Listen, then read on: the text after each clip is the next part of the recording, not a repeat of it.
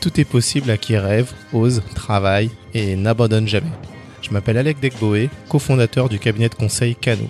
Je suis également un grand amoureux de l'humain et surtout friand des échanges qui font grandir et mûrir. Ce podcast, c'est un moment privilégié où je décortique le parcours de femmes et d'hommes inspirants afin de comprendre comment ils sont devenus ce qu'ils sont et pourquoi ils font ce qu'ils font. On parlera de business, d'art, de sport et tout projet qui me semble intéressant. L'objectif, c'est d'apprendre et de s'épanouir. J'ai pas eu de rôle modèle en grandissant, c'est l'occasion de les rencontrer. Allez, bonne écoute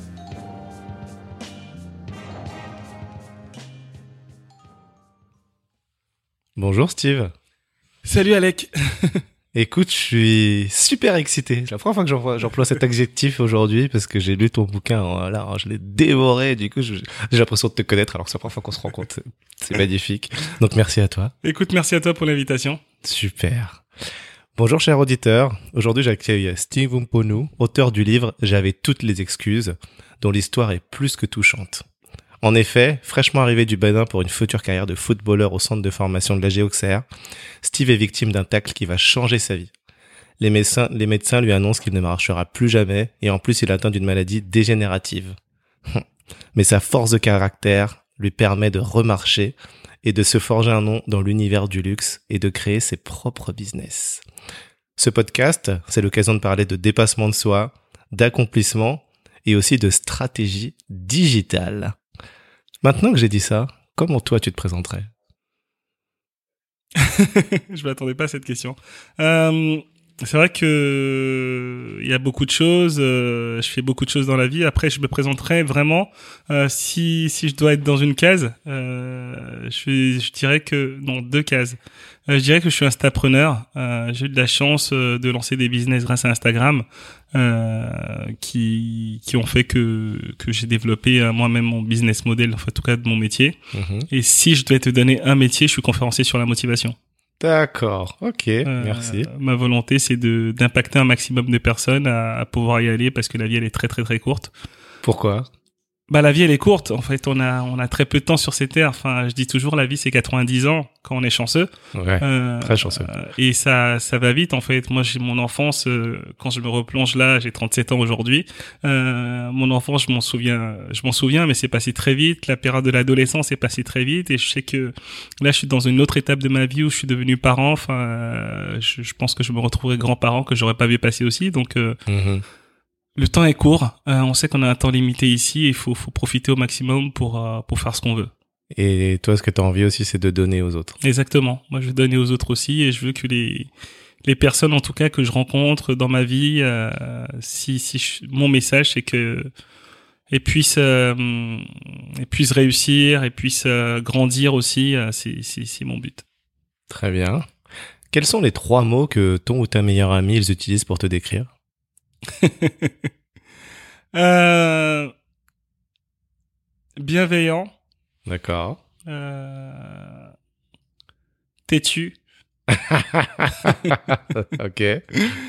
Euh, oui, bien. En fait, c'est souvent les deux mots qui arrivent. Steve, il est bienveillant, mais Steve, il est têtu. Ok. Enfin, quand il a une idée dans la derrière la tête, peu importe, il y va. et le la troisième, le troisième mot, ce serait Entrepreneur. Ah, moi, je peux en ajouter un quatrième Bien sûr. Classe. Ah, c'est gentil. ah oui, c'est vrai aussi, ça, ils le disent. Ah, mais c'est gentil. Ah, ça. Et euh, j'ai d'autres questions après. Normalement, c'est qu'est-ce qui t'anime dans la vie, mais mais bon, tu, tu nous l'as dit. Toi, c'est de donner aux autres euh, et de faire tout ce que tu as envie de faire. Oui, oui c'est vraiment. Euh, bah moi, j'ai eu pas mal de difficultés dans ma vie et, euh, j'ai eu la chance de, de m'en sortir. J'ai des personnes qui m'ont aidé. Euh, J'aurais voulu que d'autres personnes mettent sur d'autres ponts aussi. Ce n'était pas le cas, mais c'est pas grave en fait. Mais euh, je, en fait, je rends tout, simple, tout simplement ce que j'aurais voulu avoir. J'aurais voulu avoir des personnes qui, qui me partagent leurs expériences, mmh. mais vraiment euh, négatives plus que positives. Aussi positives, c'est important. Mais euh, comment tu fais euh, quand tu as une difficulté pour switcher? Euh, comment tu fais quand tu as un problème pour le surmonter, comment tu fais quand tu as un point pour euh, aller au level supérieur, ben voilà, ce, ce, genre de choses. Peut-être que j'ai mal recherché, mais en tout cas, je trouvais qu'il n'y en avait pas beaucoup, et, euh, et, donc je me suis dit, bah, allons-y. ah ben, je partage complètement. Tu vois, dans ce podcast, j'ai à peine de changer l'introduction et je dis, bah, je pars à la rencontre des rôles modèles que je n'ai pas eus en grandissant. Et l'idée, comme tu dis, c'est d'apprendre et de leurs succès et de leurs erreurs et de savoir comment ils ont fait pour en être là où ils sont avec leur histoire. Voilà, en fait, casser les codes pour moi, c'est je suis là où on ne m'attend pas. Oui, tout à fait. Ouais. ouais. Et bravo. Eh ben, ben, merci, bravo à toi aussi. Hein. Alors maintenant, on va vraiment entrer dans la première partie du podcast et on va s'intéresser plutôt à ton passé. Déjà comme ça, quel est ton premier souvenir d'enfant? Euh, mon premier, mon tout premier souvenir d'enfant, c'est euh, bah, je suis à, bah, Cotonou, au Bénin, euh, dans, dans notre quartier, et, euh, c'est c'est marrant que tu me poses cette question. Quand, enfin là, tout de suite, je pensais que ça aurait été un autre, mais mais le premier souvenir, c'est c'est le temps que je passe avec mes parents. Donc en fait, c'est c'est ma mère qui rentre du marché que je cours accueillir, euh, je passe du temps avec elle et euh, mon père qui travaillait très tard que je voyais pas et que j'attendais qu'il vienne et euh, et mon père qui rentre à 22 heures, qui dîne et moi je suis en face de lui et on discute et il me il m'explique, il me raconte sa journée. C'est c'est c'est mon premier souvenir. Génial. Alors du coup tu as grandi au Bénin à Cotonou, c'est ça? Oui. D'accord, très bien. Et donc que font tes parents? Je sais que bah, tes deux parents, d'ailleurs, ton père et ta mère, ils ont une grosse histoire. Alors, est-ce que tu peux nous raconter un peu ton père? Euh, oui, en fait, mon père, il est, euh, mon père, il est né pas à Cotonou, mais euh, dans, dans un village au sud du Bénin qui s'appelle Bopa, euh, une famille très très pauvre. mon grand-père était pêcheur, bah, le grand frère de mon père était pêcheur, et en fait, il est, il a grandi dans un, mon arrière-grand-père était pêcheur aussi, il a grandi dans un schéma où bah tu reprends le travail de, ton père et tu vas pas chercher plus. Mm-hmm. Sauf que mon père, il voulait pas, il a refusé ça. Et, euh, et mon père, euh, bah, il avait pas fait d'études. Il a, il a marché en fait du, de, de son village vers la capitale parce qu'il disait que dans la capitale, à Cotonou, à l'époque, qui était la capitale, il y avait, il y avait beaucoup plus d'opportunités. Et euh, bah en fait, il est, il est rentré à Cotonou. Euh, il était, il cirait les chaussures euh, dans euh, dans la ville et petit à petit, il, a réussi à monter les échelons. Il est rentré dans une entreprise. Il, il apprenait autour de lui et puis mhm. euh, et puis il a grandi euh, il a grandi jusqu'à racheter cette entreprise et et devenir PDG de la boîte. C'est magnifique quand même. C'est c'est improbable c'est improbable pour une personne qui a pas fait des études, qui me racontait qu'il faisait des cours par correspondance, qui rencontrait des personnes, qui leur donnait euh, une carte avec un timbre en disant ben s'il vous plaît quand vous partez en, en France, envoyez-moi euh, ce bouquin. Enfin, enfin, qu'il me raconte comment ça se passe. C'est pas ça. Quand on dit ça aujourd'hui, ça a l'air facile. Lui, tu vas sur internet, tu t'inscris. C'était pas comme ça en fait. Tu vois, c'était faire confiance à des personnes, leur donner une enveloppe, leur donner l'argent euh, qu'il avait cotisé en travaillant, en leur disant bah tiens il y a tel tel tel magazine qui m'apprendra à parler français, hmm. il y a tel magazine qui va m'apprendre comment euh, bah, comment gérer la comptabilité et puis voilà quand il en parle aujourd'hui c'est euh, en tout cas moi ça m'inspire ah, et c'est super inspirant là on se dit on n'a pas le droit à l'échec. Ouais, ouais c'est ça exactement. Et, et ma mère, c'est pareil. En fait, ma mère, elle a été très très tôt orpheline à 12 ans. Euh, J'en parle dans le livre. Elle était très tôt orpheline. Elle a, elle se nourrissait dans les poubelles. Donc elle me racontait, euh, elle avait pas de quoi manger et euh, bah, la seule option c'était c'était de manger dans les poubelles. En plus, quand t'es une fille, euh, au Bénin, c'était un peu compliqué. Euh, et, euh, et, progressivement, ben, elle a réussi à monter un business et vendait, elle vendait du riz. Elle a réussi à avoir des économies. Elle a commencé à vendre du riz au bord de, au bord de la route. Et euh, après, elle a, elle a été, euh, elle a commencé à faire de la couture. Elle a fait plusieurs métiers entrepre, enfin voilà, dans l'entrepreneuriat, euh, jusqu'à être la distributrice de la plus grande distributrice de wax aujourd'hui au Bénin. C'est magnifique. Et devenir une Mama Benz. Exactement, c'est ça. Donc pour ceux qui ne connaissent pas les Mama Benz, ce sont ces femmes entrepreneurs africaines. Je pense que c'est beaucoup Afrique de l'Ouest, qui fort de leur succès ont pu s'acheter des Mercedes Benz de l'époque. Donc on les appelle les Mama Benz. Exactement. Bon, je suis désolé si vous entendez les bruits de travaux, il y en a un peu parfois. Euh, oui, voilà, c'est pareil, c'est comme ça. et tu as huit frères et sœurs. Exactement. Je suis le dernier d'une famille de neuf enfants. Mm-hmm. Huit frères et sœurs. Et euh, quand tu racontes dans ton livre, ce qui est intéressant, c'est que donc vous aviez ces fameux conseils de famille. Et donc toi, en tant que Benjamin, euh, tu n'avais pas droit à la parole et à l'écoute, mais parfois tu la prenais quand même. Et surtout, chacun avait une destinée. Et pour toi, ton père disait, ce sera la finance. bah, mon père, il a toujours dit, euh, bah, il a commencé par mon frère. Mon frère allait, il n'y est pas arrivé. D'accord. mais euh, mais il disait toujours, il faut, bah, la finance c'est important. Euh, quand tu travailles dans la finance, tu es cadre. Il voyait toujours, il me disait toujours ce mot-là. Il faut être cadre, cadre sup, faut gagner sa vie. quand tu travailles dans la finance, tu es cadre. C'est domaine de l'argent, tu réussiras ta vie. Mm. Et c'est vrai que non, en fait, je dis ça. Enfin, brièvement, il a dit à mon frère, mais en fait, il voulait que chacun ait un rôle dans la famille. Euh, il m'a dit, ben, vous êtes neuf enfants. Euh, il faut que bah, vous soyez utiles les uns aux autres. Donc pour que vous soyez utiles aux uns aux autres, il faut qu'il y ait un médecin, mon frère aîné, il faut qu'il y ait un avocat, mon deuxième frère, il faut qu'il y ait une personne dans la comptabilité pour gérer vos comptes, ma sœur, expert comptable, enfin bref. Euh, wow, que des métiers utiles à la fratrie. voilà, il, exactement. Il disait, bah, toi, tu seras le businessman de la famille. Il faut que tu fasses les finances, comme ça, tu vas, tu vas aider ta famille à, tes frères et sœurs à gérer les comptes et à, et à les faire grandir. C'est génial. Tu, tu vois ce que j'entends? Ton père, il avait la vision en fait. Oui, oui, oui il, avait, il avait, la, vision. Et puis après, tu donnes cette image, euh, puisqu'on va parler de foot, hein, euh, bah, 9 et 2, 11. Ouais. Donc c'est quand même magnifique. Et tu te dis, mais ok, là ici en France, tu vois, dire avoir neuf enfants, ça paraît euh, impossible. C'est clair. là, un, coup, ouais. et après deux, en général, on s'arrête. Ouais, c'est clair. je crois que je crois que ouais, on a baissé. Je crois que c'est 1,8 enfants par ouais, femme maintenant. Ouais, ouais. ouais. ouais. Alors qu'avant, quand je faisais mes études, je crois que c'était plutôt 2,8 enfants par femme. Ouais, t'as des familles, tu vois, et trois, euh, deux ou trois ou quatre. Et ouais, ouais c'est vrai. C'est incroyable. et aussi, ce qui est intéressant, c'est que du coup, tes parents, de quand même là où ils ont parti, ensuite, ils ont pu assez prospérer pour t'envoyer euh, en France dans ce fameux centre de formation. Euh, alors, c'était pas mes parents qui m'avaient envoyé dans le centre. En okay. fait, j'ai été détecté par par des recruteurs euh, bah, de l'AGIA de Auxerre. Ok. Euh, bah, ils étaient venus pour repérer des talents au Bénin. Il faut savoir que il y a beaucoup de recruteurs qui vont en Afrique pour repérer des talents, pour pour les ramener en France. Et donc, à l'époque, Auxerre, c'était vraiment l'un, sinon le meilleur centre de formation. Et euh, j'ai eu la chance d'être repéré. C'était assez compliqué dans le sens où ma mère, elle voulait, mon père, il voulait pas, euh, parce que mon père, avait sa vision bien précise pour moi. Mmh. Et, euh, et, ma mère, qui, qui, qui m'inspire aussi énormément, euh, lui a dit, ben écoute, c'est, c'est peut-être sa destinée, c'est pas ce que tu veux, tu vois. Et puis à l'époque, une femme dire ça à son mari, c'était pas. oui, c'était plutôt patriarcal. Les années 80, c'était très patriarcal. Mmh. Donc euh, elle s'est quand même imposée. Et donc du coup, elle a réussi à, à convaincre mon père. Et euh, c'est vrai que je, je, suis arrivé en France, euh, donc du coup avec la GIA. Pour... Donc tout était pris en charge par la GIA. Oui, en fait. oui, tout était pris en charge par la GIA pour euh, pour pour ce centre de formation. Okay. Après, bien sûr, mes parents ils m'ont ils m'ont donné des des enfin voilà ils faisaient des virements pour que ça se passe bien pour que okay. j'ai enfin si voilà si j'ai besoin de, de, de certaines choses. Mais en tout cas c'était pris en charge par la GIA d'accord. Et euh, tu veux que je raconte la suite oui oui oui. Bah justement là déjà t'as quel âge?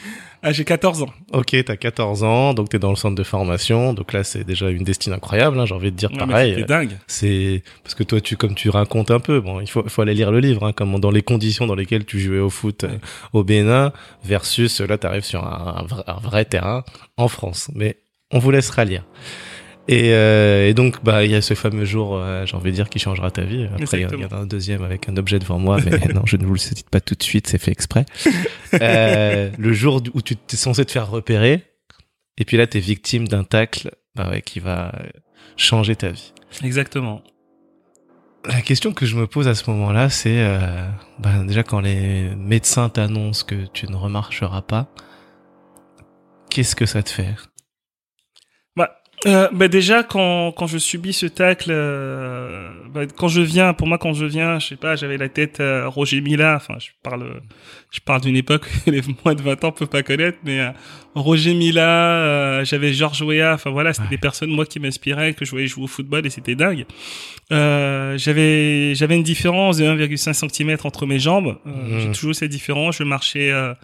Euh, je marchais très très euh, d'une façon saccadée, mais euh, mais bon, ça m'empêchait pas de jouer au football, même si c'était compliqué avec mes camarades de classe. Mais en fait, bah du coup, euh, une grosse fierté quand j'arrive à Auxerre, euh, arrière latéral gauche, je faisais partie des plus talentueux et clairement, je savais que j'avais le niveau pour aller beaucoup plus loin. Tout le monde me fait ah, tu sais quand tu quand tu es bon dans un domaine, on te on te le dit, On tu vois. ouais. Donc euh, surtout dans ce domaine-là où tu vois la concurrence, donc euh, pour moi, j'imaginais vraiment un avenir radieux en football. Et euh, ce qui se passe, en fait, quand, quand je me fais tacler Euh, déjà, je perds connaissance. En fait, ça, c'est hyper rapide, mais hyper long en même temps. Tu, tu sais plus où t'es, tu, tu sais plus ce qui se passe.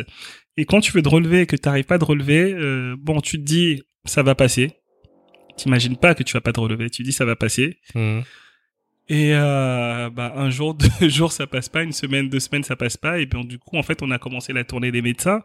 Et euh, ce que je me dis à ce moment-là, quand le médecin, euh, en tout cas quand tous les médecins et le dernier qui est le, le spécialiste, euh, Ouais, enfin voilà, après Dieu pour moi c'était lui en tout cas. Ok. Euh, quand il dit à mon père et devant moi votre fils marchera plus, euh, pour moi c'est le ciel me tombe sur la tête. Ah, Le ciel me tombe sur la tête. En fait la première question que tu te demandes c'est euh, pourquoi moi? Ouais. Tu vois, en fait tu penses que c'est toujours les autres. Tu dis mais pourquoi moi? Pourquoi Mhm. moi je marcherai pas? Et, euh, et ça a été pour moi, je dis, je dis, ce moment, ça a été le, ma deuxième renaissance. À chaque fois, je dis, c'est ma deuxième renaissance. En fait, c'est le deuxième plus beau jour de ma vie. Et les gens me disent, mais t'es malade. On te dit que tu marcheras pas, c'est le deuxième plus beau jour de ta vie. Mhm. Non, c'est le jour où j'ai pris que tout est, que j'ai appris que tout était possible. Ouais, ouais. Oh là là, mais c'est incroyable. Alors à la suite de ça, donc euh, tu rentres dans un centre de rééducation. Ouais. Et puis là, il y a le fameux euh, Nicolas, je sais pas si c'est son vrai nom. Exactement, si c'est son vrai nom lui. nom. le kiné, incroyable. Tu peux nous raconter un peu, j'ai pas envie de tout raconter, mais juste euh, bah, comment tu vis ces deux ans et surtout euh, la phrase de ton père qui te dit non mais Steve, tu remarcheras, c'est dans la tête. Nicolas en est également persuadé parce qu'il a vu ton Ouais. dossier et euh, et toi qui finalement bah finis par euh, comme les sportifs quoi, t'en- t'entraîner au-delà des heures autorisées euh, en cachette. Ouais, en fait, en fait, comme un sportif.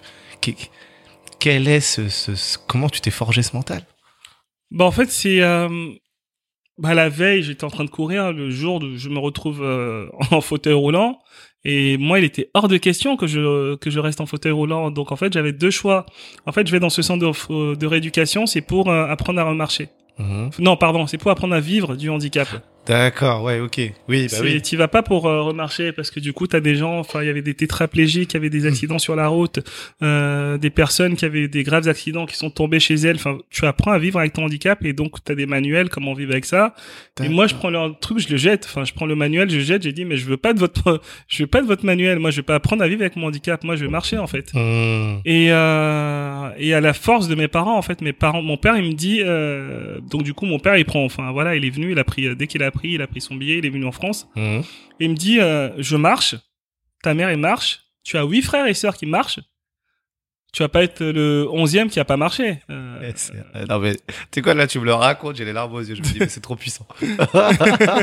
donc il dit, en fait, on a testé huit personnes avant toi euh, qui marchent, donc toi, euh, bien sûr, tu vas marcher aussi. Après, il dit, ça va être compliqué, ça va pas être facile.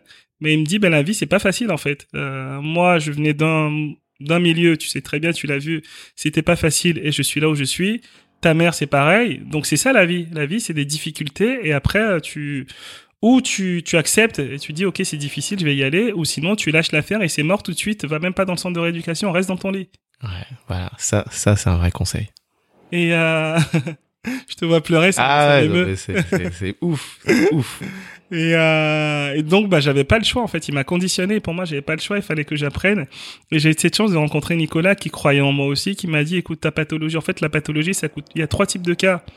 Premièrement, tu as le gène, ça, coûte, ça touche 8% de la population française. Donc, il y a des gens qui l'ont, qui savent même pas. Et c'est OK. Mhm. Ou tu as le gène, tu as quelques difficultés de temps en temps, et ça peut être OK aussi, c'est pas confortable, mais ça peut être OK. Ou tu as le pourcentage, 1% de la population, qui a vraiment euh, bah, poussé à l'extrême comme moi, où tu es en perpétuelle crise. Ah. Et euh, moi, j'étais dans ce pourcentage-là où, euh, où j'étais en perpétuelle crise, où bah, je, c'était compliqué pour moi de, de, de, de marcher. Et il m'a dit, euh, il y a trois types, on va se battre pour pouvoir le faire. Tu as marché avant, même si c'était difficile, on va le faire.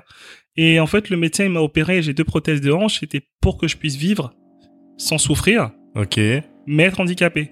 Mais euh, du coup, ce que j'ai pas bien compris, moi, c'est est-ce que c'est le tacle qui a réveillé la maladie? C'est le tacle Ouais. qui a réveillé la maladie ouais, en fait. En fait, le. D'accord. Bon, après, c'est comme je dis, c'était à un moment ou un autre, ça allait sûrement arriver. Hein, D'accord. c'est que cette maladie, c'est un choc physique, Ok. moral, euh, émotionnel. Euh, en tout cas, il y a pas mal de facteurs euh, qui, qui déclenchent cette maladie. Donc, tu vois, aujourd'hui, j'ai développé une discipline, que ce soit dans mon alimentation, dans le sport. Enfin, j'ai fait de la natation. Enfin, voilà, j'ai.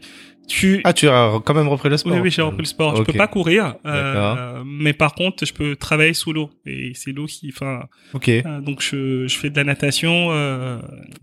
Euh, mais, mais euh, donc, euh, donc du coup, en fait, pour revenir à Nicolas, euh, bah, il me dit, bah écoute, il n'y a pas de secret, là, faut qu'on y aille. Et et j'avais ce mental en disant, ben, je voyais mon père travailler, rentrer tard, euh, ma mère c'est pareil, euh, travailler les week-ends. Euh, quand ils me racontent leur vie, euh, et, et, tu parlais de ce conseil familial où j'entendais, je, je, me taisais. Quand j'ai un frère qui ratait un examen ou qui, enfin voilà, on parlait, on disait, mais voilà, comment t'as fait pour rater? Et, et, mes parents ils disaient toujours, écoutez très bien, là il a fait ça, faut pas que vous reproduisez ça. Prenez-le comme votre échec à vous. Donc, enfin, j'avais huit frères et sœurs. Mmh. 20 années d'expérience, parce que mon frère le plus, année, le plus âgé, il a 20 ans de plus que moi, 20 années d'expérience d'avance où je voyais tout ce qui se passait et, euh, et c'était mes échecs à moi, les échecs de mes frères et sœurs. Et leur réussite, c'était mes réussites aussi. Donc du coup, en fait, j'ai développé ce mental où je me dis, no way. Okay. Moi, je, je, viens, je dis, euh, la première fois, euh, quand Nicolas n'est pas là, le kiné me dit, c'est bon, t'as fini? Je fais, non, non, non, je fais, moi, je continue. Ouais. Moi, je continue, je suis pas là pour dormir, je suis pas, enfin, c'est pas chez moi ici. Moi, je, il faut que je marche. Et donc, mhm. bah, j'ai redoublé d'efforts et c'est, les valeurs que, que je transmets aujourd'hui à mon fils et les mhm. valeurs que j'ai dans la vie. C'est que dans la vie, euh, on n'a rien sans rien, mais après, euh, je dis toujours, faut travailler intelligemment. Euh, faut travailler intelligemment, faut trouver euh, le bon axe. Mais, euh, mais aujourd'hui, c'est beaucoup de travail. C'est que si tu veux en tout cas être parmi les meilleurs, il faut que tu, tu, tu travailles comme, bah, comme, le, comme le meilleur en fait. Et c'est ce que tu as fait. Et c'est ce que j'ai fait. Eh ben, donc aujourd'hui tu marches. Je vais pas raconter que ça a été quand même très difficile. C'était très difficile avec des rechutes. Euh, voilà. Ouais, c'était compliqué. Mais allez lire parce que vraiment, euh, voilà, je, je, je veux pas complètement spoiler. J'ai envie de faire un coucou à ta sœur Corinne aussi. euh, vraiment. C'est gentil. Ouais. voilà. du coup, quand tu sors, à ce moment-là, qu'est-ce que tu te dis? Toi, tu te voyais footballeur. Maintenant, il faut que tu te reconstruises, que tu fasses autre chose.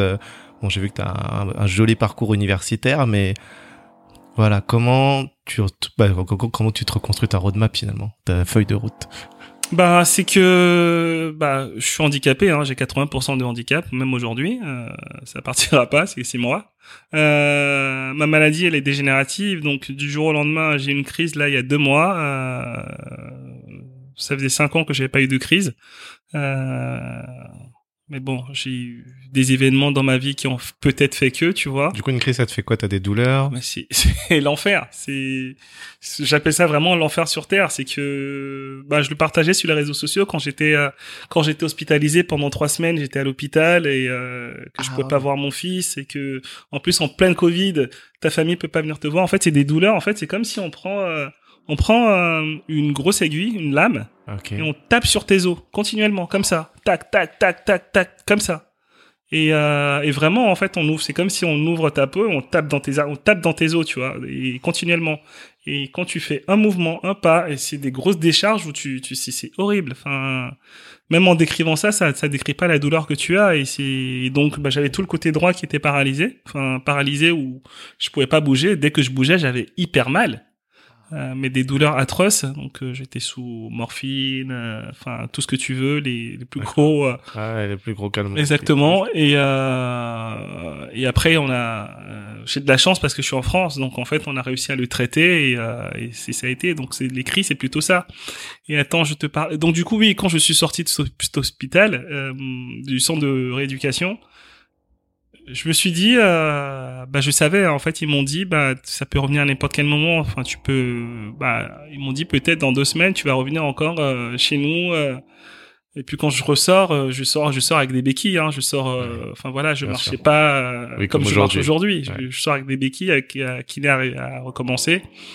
J'ai perdu, enfin perdu tout cas, il y avait deux années de ma vie où je m'étais concentré sur ma rééducation. Mmh. Donc, il fallait que je reprenne mes études, il fallait que je, je travaille à l'école. Et pour moi, la seule façon, c'était de faire des études. D'accord. Impactantes. Ok. Pour euh, bien gagner ma vie. Ok. Et pour être libre. Mais dans ma tête, euh, j'ai toujours voulu être entrepreneur. J'ai jamais voulu travailler pour une entreprise. D'accord. Même si quand on est entrepreneur, on travaille pour des gens. mais euh, mais je voulais gérer mon temps, je voulais profiter en disant, tu sais quoi, si là, à 14 heures, j'ai pas envie de travailler et euh, je sais pas, j'ai envie d'aller voir une exposition, j'ai envie de faire euh, voir quelqu'un, voir ma famille, voir mon père, il faut que je le fasse. Ok. Donc moi dans mon fil euh, conducteur, il fallait que je fasse des études, mais euh, je me suis pris de passion pour la mode, pour Saint Laurent, et euh, Mhm. j'ai adoré son histoire. Dans le livre, j'en- je raconte vraiment plus en à fait. détail. Oui, oui. Et euh, mes parents voulaient pas que je travaille dans la mode, et donc le, la seule façon pour pas faire une école de mode, Mhm. c'était aller dans le domaine du luxe où tu rentres dans les grands domaines de la mode. Donc du coup, j'ai fait un master en marketing du luxe. Yes. Avant, j'étais à Cambridge parce que je voulais apprendre la méthode anglophone de travailler. Euh, donc Ah, en- c'est pour ça. voilà, j'étais en management à, à Cambridge, à Donc là, on est en Cambridge. 2006-2007. Exactement. Ensuite, Et, il euh, a séparé 2007-2009 où et- tu as ton, ton Master 2 en Management et Marketing des Industries du Luxe. voilà, Et enfin, ISG Paris 2010-2011. voilà. Un an après, euh, donc je travaille dans le marketing et euh, un an après, euh, une fois que euh, une fois que je finis, euh, je me pose des questions. Je me dis, écoute, pour euh, pour lancer mon entreprise, mon père il me parlait de finance. C'est peut-être pas con. Il faut que je fasse ce MBA en finance pour avoir toutes les armes de mon côté. Très bien. Donc, c'est très clair. À la suite de ça, effectivement, donc là, tu te lances dans l'univers du luxe, donc en tant que adjoint d'une boutique d'un grand magasin, enfin dans un grand magasin Ouais. à Paris. On peut, on peut pas citer la marque. hein, donc, non, je commence vendeur avant. Tu commences vendeur, oui. Ouais, tu commences vendeur, mais comme tu sais que tu as fait des études, normalement, tu es censé au moins devenir euh, Ouais, assistant directeur. Ça. ouais. Mais, Ok. euh, mais au début, c'est pas facile aussi hein, pour l'ego. euh. Pour, euh, Oui, c'est ça. Quand tu fais des études et que bah, t'es manager dans une grande dans une grande enseigne et que tu postules pour une autre boutique, on dit faut refaire tes preuves et tu commences vendeur et que tu dis euh, en fait je me suis fait ces études pour euh, faciliter en tout cas éviter ce parcours. Mhm. Mais bon, je me suis dit ok, bah je vais leur montrer que j'ai la carrure pour aller plus loin. Et oui, je rentre et après euh, D'accord. Alors, question comme ça qui, qui me vient comme ça. Euh, dans cet univers du luxe, est-ce que si on n'a pas un diplôme comme le tien, on peut vraiment devenir euh, directeur de boutique ou directeur pour plusieurs boutiques en faisant carrière justement en passant de vendeur et prouvant, enfin, en prouvant ses capacités Ou alors c'est quand même compliqué parce qu'on va se heurter à tous ces gens qui ont fait quand même des écoles qui vont arriver à ces postes-là c'est un peu valable pour toutes les industries, tu me diras. Mais... Bah non non, il y a pour moi il y a deux écoles. Il y a deux écoles, c'est euh, t'as l'accélérateur ou t'as le comment t'appelles ça ou t'as l'expérience. Ouais. Donc euh, quand tu n'as pas fait d'études, si si bien sûr c'est c'est possible pour tout le monde. Bah il faut rentrer par la case départ vendeur. Après euh, je pense que moi j'ai fait des études donc peut-être que c'est pour ça que tous les six mois quand même j'ai pu changer de poste et rapidement atteindre les échelons. Tu étais très bon aussi. Hein. Oui j'étais Ouais, très bon on va aussi. en parler. Il n'y a pas que ça, il y a les résultats. Quand même. Oui, il y a les résultats, c'est vrai. Euh, mais euh, oui, j'ai- appris des techniques et puis euh, dans l'expérience, je, je, je recherchais, j'étais tout le temps en, en, en recherche d'apprentissage et d'évolution. Euh, Pourquoi? Pourquoi? Parce que je voulais pas me contenter du minimum. Enfin, quand t'as ton père qui, qui nettoie des chaussures et qui finit PDG de sa boîte, même si c'est au Bénin, hein, parce que c'est marrant parce que mon père me disait, ah oui, mais en fait, moi, je l'ai fait au Bénin. Euh, en France, Ah, et c'est donc, plus- genre, en c'est plus France, c'est plus compliqué. Ah Bah non. Et je dis, mais tu l'as fait, je peux le faire. Et euh, donc, du coup, quand tu vois les modèles de tes parents, euh, de tes frères et sœurs, tu dis, ben en fait, je, je ne peux qu'aller, euh, sans aucune prétention, je ne peux que viser l'excellence. Et donc, moi, j'étais dans une, j'étais, j'étais en mode machine, hein, j'étais dans une expérience, faut que j'aille beaucoup plus haut. Et parce que j'avais envie aussi, je voulais montrer, enfin, je voulais montrer que j'avais les capacités. C'est pas parce que je suis handicapé que je peux pas y arriver. Au contraire, je voulais montrer que la personne handicapée, elle allait le faire. Et la deuxième chose, c'est que, pareil, j'avais toujours cette épée de Damoclès en disant, si jamais tu tu te retrouves en arrêt maladie, tu peux pas, tu peux plus euh, faire ton job, euh, bah tu vas être bloqué parce que euh, bah du coup ils vont se dire bah lui il est handicapé, on peut plus le, on peut plus le faire évoluer beaucoup plus haut, tu vois. Ok. Et donc je voulais pas ça en fait, je voulais pas ça, je voulais vraiment vraiment vraiment réussir et donc je me suis donné toutes les toutes les clés pour pouvoir y arriver. Donc ouais, il y a deux, deux, deux éléments essentiels chez Exactement. toi. Un, ton standard finalement c'est d'aller haut parce que bah il y a ton père et ta mère Ouais. et tes frères et sœurs, donc pour toi c'est normal. Et deux, et c'est ça peut-être qu'on oublie, toi finalement tu vis quand même comme si demain tout pouvait s'arrêter. Enfin, Ah, mais tout- moi en tout tous les cas, jours, c'est mon leitmotiv. Moi tous les jours, je me lève aujourd'hui, euh, tu vois, je j'ai eu un peu de retard, désolé, mais euh, je voulais que mon fils se, lève avant de partir. Je voulais le voir. Euh, on a un rituel, lui souhaiter une bonne journée. Euh, je le motive tous les jours en lui disant qu'il est né pour impacter le monde. Ma femme elle me regarde comme ça. ce que tu fais. Mais voilà. Après, je suis parti, mais j'espère ne pas être renversé par une voiture, mais j'en sais rien. En tout cas, tous les jours, je vis comme comme si c'était le dernier. Euh, ah là, on, se connaissait pas, on apprend à se connaître. Je passe un bon moment, même avant, on a passé un bon moment, et, euh, et, et je vais continuer euh, dans ma journée. En tout cas, chaque moment, je le vis vraiment intensément, et je, pour moi, c'est important. Pour moi, c'est important et, euh, et c'est ce qui m'anime et c'est ce qui fait que euh, que je que j'ai pu développer ce mental et que et que quand j'étais euh, dans cette entreprise, je me disais ben je vais me débattre, me défoncer et tout faire et euh, et que j'ai emmené une équipe avec moi aussi parce que je l'ai pas fait tout seul, je l'ai pas fait tout seul. Bien sûr. J'ai euh, j'étais le leader de cette de cette entreprise euh, qui a fermé depuis que je suis parti. euh, mais j'avais développé des leaders euh, autour de moi et, euh, mes leaders, je, en tout cas mes équipes, je, pour moi c'était, il fallait qu'elles soient bien dans, dans leur famille, bien dans leur environnement, bien dans leur travail. Euh... Parlons-en, parce que moi j'ai adoré ce passage, donc euh, allez voir son LinkedIn si vous voulez le nom de la marque. euh, mais ce qui est vraiment super intéressant dans, super intéressant dans ce parcours, c'est qu'effectivement tu commences dans ce grand magasin, ensuite on te met à la tête d'une boutique dans laquelle il y a absolument pas de passage. Mais déjà, ce qu'on note dans le grand magasin, c'est que tu as beaucoup d'idées en merchandising. Euh, et donc, avant d'aller plus loin, déjà, c'est où tu trouves ces idées Parce qu'après, ça peut faire le lien avec les activités actuelles. Tu vois Donc, moi, je me suis dit, mais voilà, est-ce que c'est juste que tu es un créatif euh, ou alors t'observes beaucoup et de là tu construis Mais aide-nous. Où tu trouves des idées de merchandising? J'observe, j'observe, je me déplace, je vais voir les autres, je m'inspire de de ce qui marche, ce qui marche pas. En fait, quand j'avais mon temps libre, j'allais euh, j'ai développé ma créativité. Je pense que ta créativité, tu la développes aussi en, avec peu importe, avec pas mal d'éléments, tu vois. Quand j'étais en repos, euh, j'allais dans les boutiques concurrentes et j'allais voir euh, comment euh, bah, comment ça se présentait en merchandising. Et j'étais en client mystère, j'allais poser des questions aux vendeurs, aux managers en demandant pourquoi c'était là comme un client. Ok. Tu vois. C'est du benchmark en fait. Ouais, je faisais du benchmark et j'étais perpétuellement en benchmark. Euh, et peu importe dans mon domaine et enfin j'allais dans les musées aussi je voulais voir pourquoi cette exposition était plutôt mise là plutôt que celle-là. Euh, wow tu vois excuse-moi pour du coup pour les auditeurs qui savent pas ce que c'est un benchmark ce n'est pas que l'étude de la concurrence c'est aller regarder aussi dans d'autres industries ce que font les autres pour s'inspirer de leurs méthodes voilà, donc c'est pas que voir ses concurrents. Et là, c'est intéressant ce que tu dis du coup dans les musées. et du coup, tu peux peut-être prendre quelque chose qui va servir toi pour ton magasin. Exactement. Donc euh, c'était si j'étais tout le temps, tout le temps en, benchmark, enfin dans un dans un resto, j'ai appris. Alors j'ai appris que certains restaurants mettaient des personnes qui étaient belles devant. Ok. Et alors, si on vous rentrez qu'il y a personne et qu'on vous met au fond, posez-vous des questions. Demandez-leur. Ouais, ça, comme à la télé. Exactement, comme à la télé. En fait, ils mettent des personnes qui sont belles devant et d'autres, euh, et quand, enfin, pour attirer un maximum de monde. Et donc, du coup, tu vas voir quand tu rentres dans les restaurants, quand tu vas boire un verre, tu vas voir des personnes qui sont belles la beauté elle est relative, hein. en tout cas pour elle devant, euh, des personnes d'un certain standard pour elle devant, et après il y a d'autres personnes qui vont dire ben non j'ai pas de place là, c'est réservé alors que c'est pas marqué réservé. C'est juste pour attirer du monde aussi. Donc euh, et moi je, en fait ben pareil je posais des questions en disant mais attendez euh, là on rentre, pourquoi il y a des gens qui sont il y a personne. Pourquoi des gens sont, sont, sont tout au fond? Et après, en, se liant d'amitié avec les serveurs, ils m'expliquaient un petit peu pourquoi. Et peu importe dans tous les domaines, moi je m'inspirais, je me disais, ok, d'accord, voilà, c'est comme ça que ça fonctionne.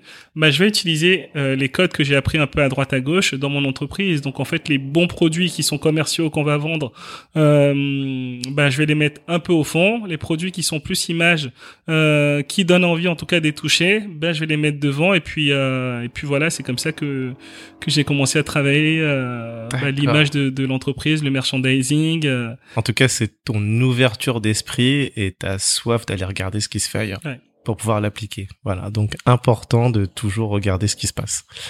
Et euh, donc rapidement aussi dans ce passage dans le grand magasin, ce qui est intéressant, ce que tu dis, c'est que quand même dans un panier de crabes, t'es là, il y en a d'autres qui veulent le poste, on te le, promet. C'était la guerre. et, et, que quand même ton intelligence émotionnelle qui permet toi de te lier d'amitié avec les agents de sécurité, fait que bah, tu as des informations pour pouvoir contrer ces stratégies. C'est énormissime.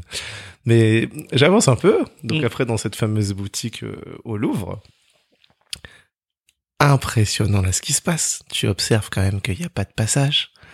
Là, tu te dis qu'est-ce qu'on peut faire? Je ne dis pas, allez lire le livre. Mais in fine, tu obtiens les meilleurs résultats Europe. Mais c'est quand même fou. Alors qu'à l'origine, c'est quand même plutôt, euh, bon, là, je peux le dire, au Galeries Lafayette ou au printemps que Ouais. euh, t'as quand même, c'est facile, Le il y a du- passage, quoi. Ouais. Et tu, enfin, et du coup, on baptise ta, ta, ta, ta méthode carrément la, la Louvre Academy. Mais là, mais c'est quand même, c'est fou, Steve. Euh, je vais pas te mentir, je trouve ça fou avec le recul. à l'époque, pour moi, c'était normal, c'était. Mais c'est vrai que, enfin, tu sais, c'est bien de prendre du recul et de célébrer les victoires qu'on a eues. Euh, je dis toujours, faut, faut se poser sur son. En fait, la plupart, si je peux me permettre de donner un conseil, en tout cas, je veux, je peux me permettre parce qu'aujourd'hui, j'accompagne des personnes. Euh, je fais beaucoup de consulting. Si je peux me permettre de donner un conseil, il faut se poser sur. Euh...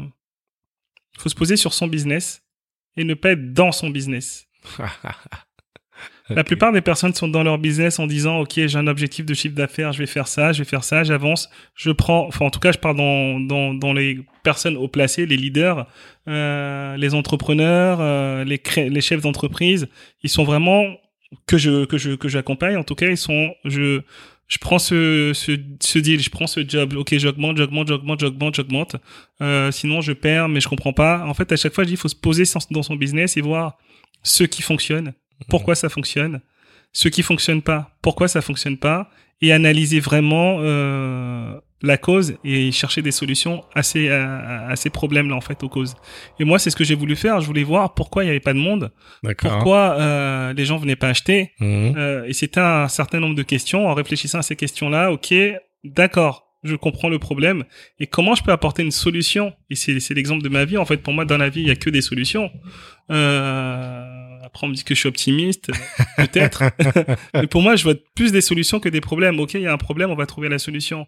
Et c'était vraiment aller chercher les solutions aux problèmes. Et c'est comme ça. Bon, je, je le dévoile beaucoup dans le livre. Comment j'ai fait Bien sûr. aller voir des palaces, faire des stratégies avec des Mhm. guides. euh, Et je me suis vraiment concentré en disant, mais écoute, si je travaille sur mon business, si je fais tout pour que les gens y viennent et pour que les gens aient un intérêt à venir aussi, c'est ça aussi. Il faut voir la valeur que tu apportes aux personnes. Et en fait, ça m'a appris hein, aujourd'hui dans mon business parce que j'ai apporté de la valeur. Là, t'étais vraiment un, un- un entrepreneur. Oui, j'étais Tu entre- vraiment le- entrepreneur. dans Quand ce- t'es à ce niveau-là de réflexion, quand tu te dis euh, oui, il faut réfléchir à une collection euh, Europe parce que sinon il y a aucun intérêt Ouais. par rapport aux États-Unis. Enfin, je veux dire, euh, ouais, pour moi ça c'est le boulot du euh, soit du directeur euh, produit ou du chef produit, mais non, toi tu dis bon non mais les gars, en fait là on va revoir la strat. Enfin, t'es au niveau stratégie quoi. Ouais, ouais, ouais, j'étais, clairement dans la stratégie. Ah ouais, et Il y y y a quelques passages quand même qui m'ont marqué euh, dans ce chapitre du livre que je vais vous citer. Au lieu de me reposer, de rencontrer des personnes saines, d'avoir une belle vie, je fréquentais des gens que je, je n'aimais pas juste pour réussir. Bon, ça, je pense que c'était dans l'expérience juste avant, là, de B. Point. Ouais. Mais surtout une autre phrase que là j'aime beaucoup et ça m'a fait réfléchir. Faire passer son bien-être avant celui de l'autre n'est pas une démarche égoïste, mais saine, à condition que cela n'impacte pas l'autre négativement. Tu vois, et là je me dis à ce moment-là, il a quand même beaucoup de recul sur lui. Tu vois, tu sais que tu, tu dois te donner et tout, et effectivement, bah, si toi tu te sens pas bien, euh, ça peut pas marcher. Ouais, donc c'est clair. euh, la conclusion de cette aventure, quand même, on se dit bon bah les meilleurs résultats Europe, euh, c'est quoi, c'est quoi le next step, quoi, tu vois? En plus, tu gères plusieurs boutiques, du Ouais. coup, euh, et là ça devient compliqué parce que tu n'as plus que les personnes que toi t'as formées, mais tu dois composer avec les équipes qui sont aussi déjà sur place. Mm. On te met quand même une N plus 1. Hein? Euh, bon, de toute façon, c'est, c'est pas le vrai nom que t'as mis. Donc. Non, on l'embrasse. on l'embrasse pas d'ailleurs. Euh, on l'embrasse pas, mais, mais j'ai noté dans un autre podcast où tu dis, euh, tu remercies quand même toutes ces personnes qui t'ont permis d'évoluer, tu Ouais. vois, et je me dis, mais wow, quelle présence d'esprit. Et donc un jour, tu es au siège comme ça, donc il y a cette fameuse N plus 1 et, et du coup, et la RH aussi, hein, Ah c'est ouais, ça, hein, sûr, enfin, la. DRH. Ouais. Et là, tu entends cette phrase, on ne va quand même pas mettre un noir à la tête de l'Europe. Et ce qui est remarquable, c'est qu'au lieu de, comme tu dis, de te dégonfler, de partir, non, toi, tu rentres. tu rentres. Tu te dis, je vous ai entendu et je vais pas laisser passer. Déjà, tu vois, on a toujours, tu t'es posé la question, je rentre, je rentre pas. Bien sûr. Qu'est-ce qui t'a poussé à rentrer Tu vas te dire non, je me laisse pas faire? Il y a deux choses. En fait, si tu veux, la première, c'est que malgré tout, mes parents m'ont toujours dit de pas me laisser faire dans la vie. Ok. Donc il y a ça, mon, enfin mon, comment je me regarderais dans une glace, comment je me sentirais par rapport à ces, ces, ces valeurs que mes parents m'ont inculquées. Euh, toujours le respect, mais euh, faut pas que tu, tu te fasses marcher dessus. Et la deuxième chose, c'est que ils n'ont pas le droit. Non. Je me dis, ils n'ont pas le droit de dire ça. C'est euh, en plus, je dis, pas ils, elles, c'était des femmes. Euh, c'est deux personnes. Euh, elles n'ont pas le droit en fait de dire ça, tu vois. Euh, elles n'ont pas le droit de de, de décider de, de ma vie. Et euh, si j'étais nul, t'es ok, pas de problème. Enfin encore euh, pas pas ce genre de terme. Pas, hein, pas ce genre de euh, terme, voilà. mais on est sur le résultat. Mais voilà, mais dire ok, ben il est nul. Mais euh, quand tu quand tu fais les meilleures performances, tu surperformes, que la boutique Europe vienne et j'étais le plus jeune directeur euh, commercial en fait Ok. euh, Europe D'accord. euh, sur mon poste, tu vois. Euh, et donc quand tu es bon dans ton domaine et que tu sais que tu es bon dans ton domaine et qu'on ne te prend pas pour euh, pour ta couleur de peau, tu te dis bah non, en fait je peux pas laisser passer ça. Et euh, et je et euh, je rentre aussi parce que à un moment j'ai je mon père a fait un AVC juste euh, quelques mois avant. D'accord. Euh, mes parents sont au Bénin. J'étais en train de travailler, de tout donner pour cette entreprise. Mon père, il fait un AVC et, euh, et je suis pas là parce que je suis en train de travailler, travailler, travailler parce que mes parents m'ont toujours dit de travailler, mettre de côté. Enfin voilà, la vie quoi, comme tout le monde. Et euh, je me dis en fait, je suis en train de me tuer à la tâche. Mon père fait un AVC, je suis même pas là pour lui. Je suis obligé d'appeler tous les jours à 23 heures après le travail, etc.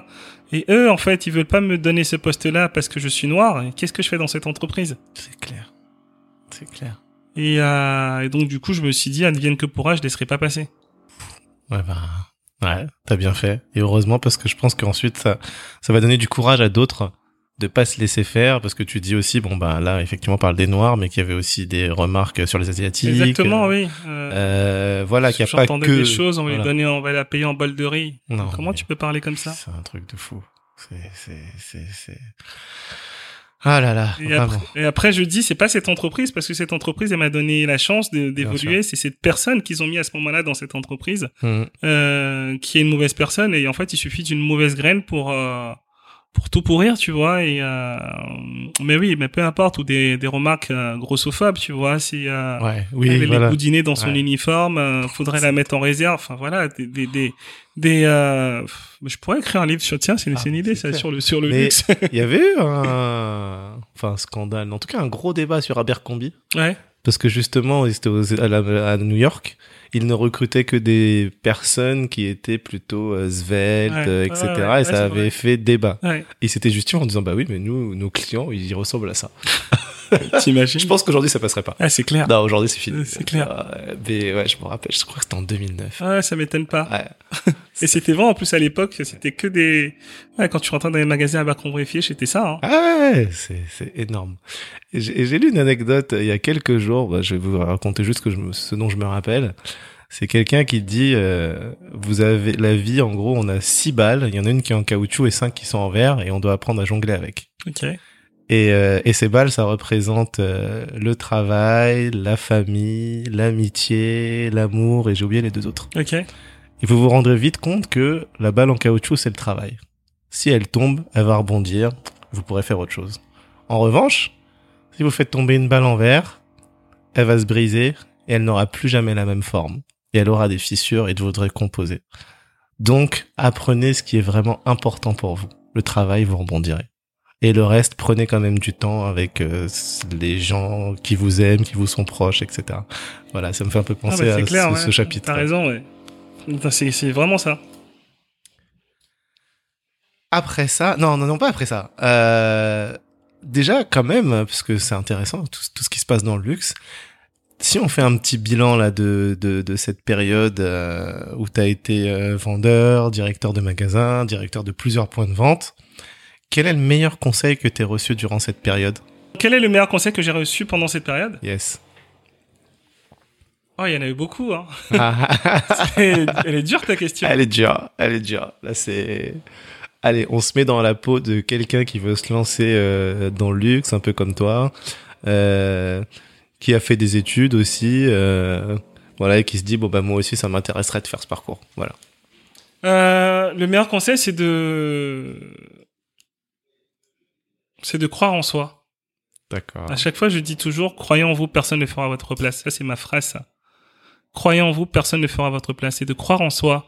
Euh, quand tu es animé, en tout cas quand tu es animé par quelque chose, et quand tu le développes dans une entreprise, quand tu le fais vraiment d'une très bonne façon, alors pour toi, tu vas le faire encore mieux. Ouais. Et, euh, et c'est ça. Enfin, donc, euh, si aujourd'hui il y a des personnes qui nous écoutent, Mhm. euh, qui sont, euh, en tout cas, qui qui performent dans leur travail, mais qui sont pas avec leur manager, en tout cas avec la politique ou euh, ou même par rapport à elles, ne sont pas alignés euh, par aux, enfin, aux méthodes, aux façons de faire.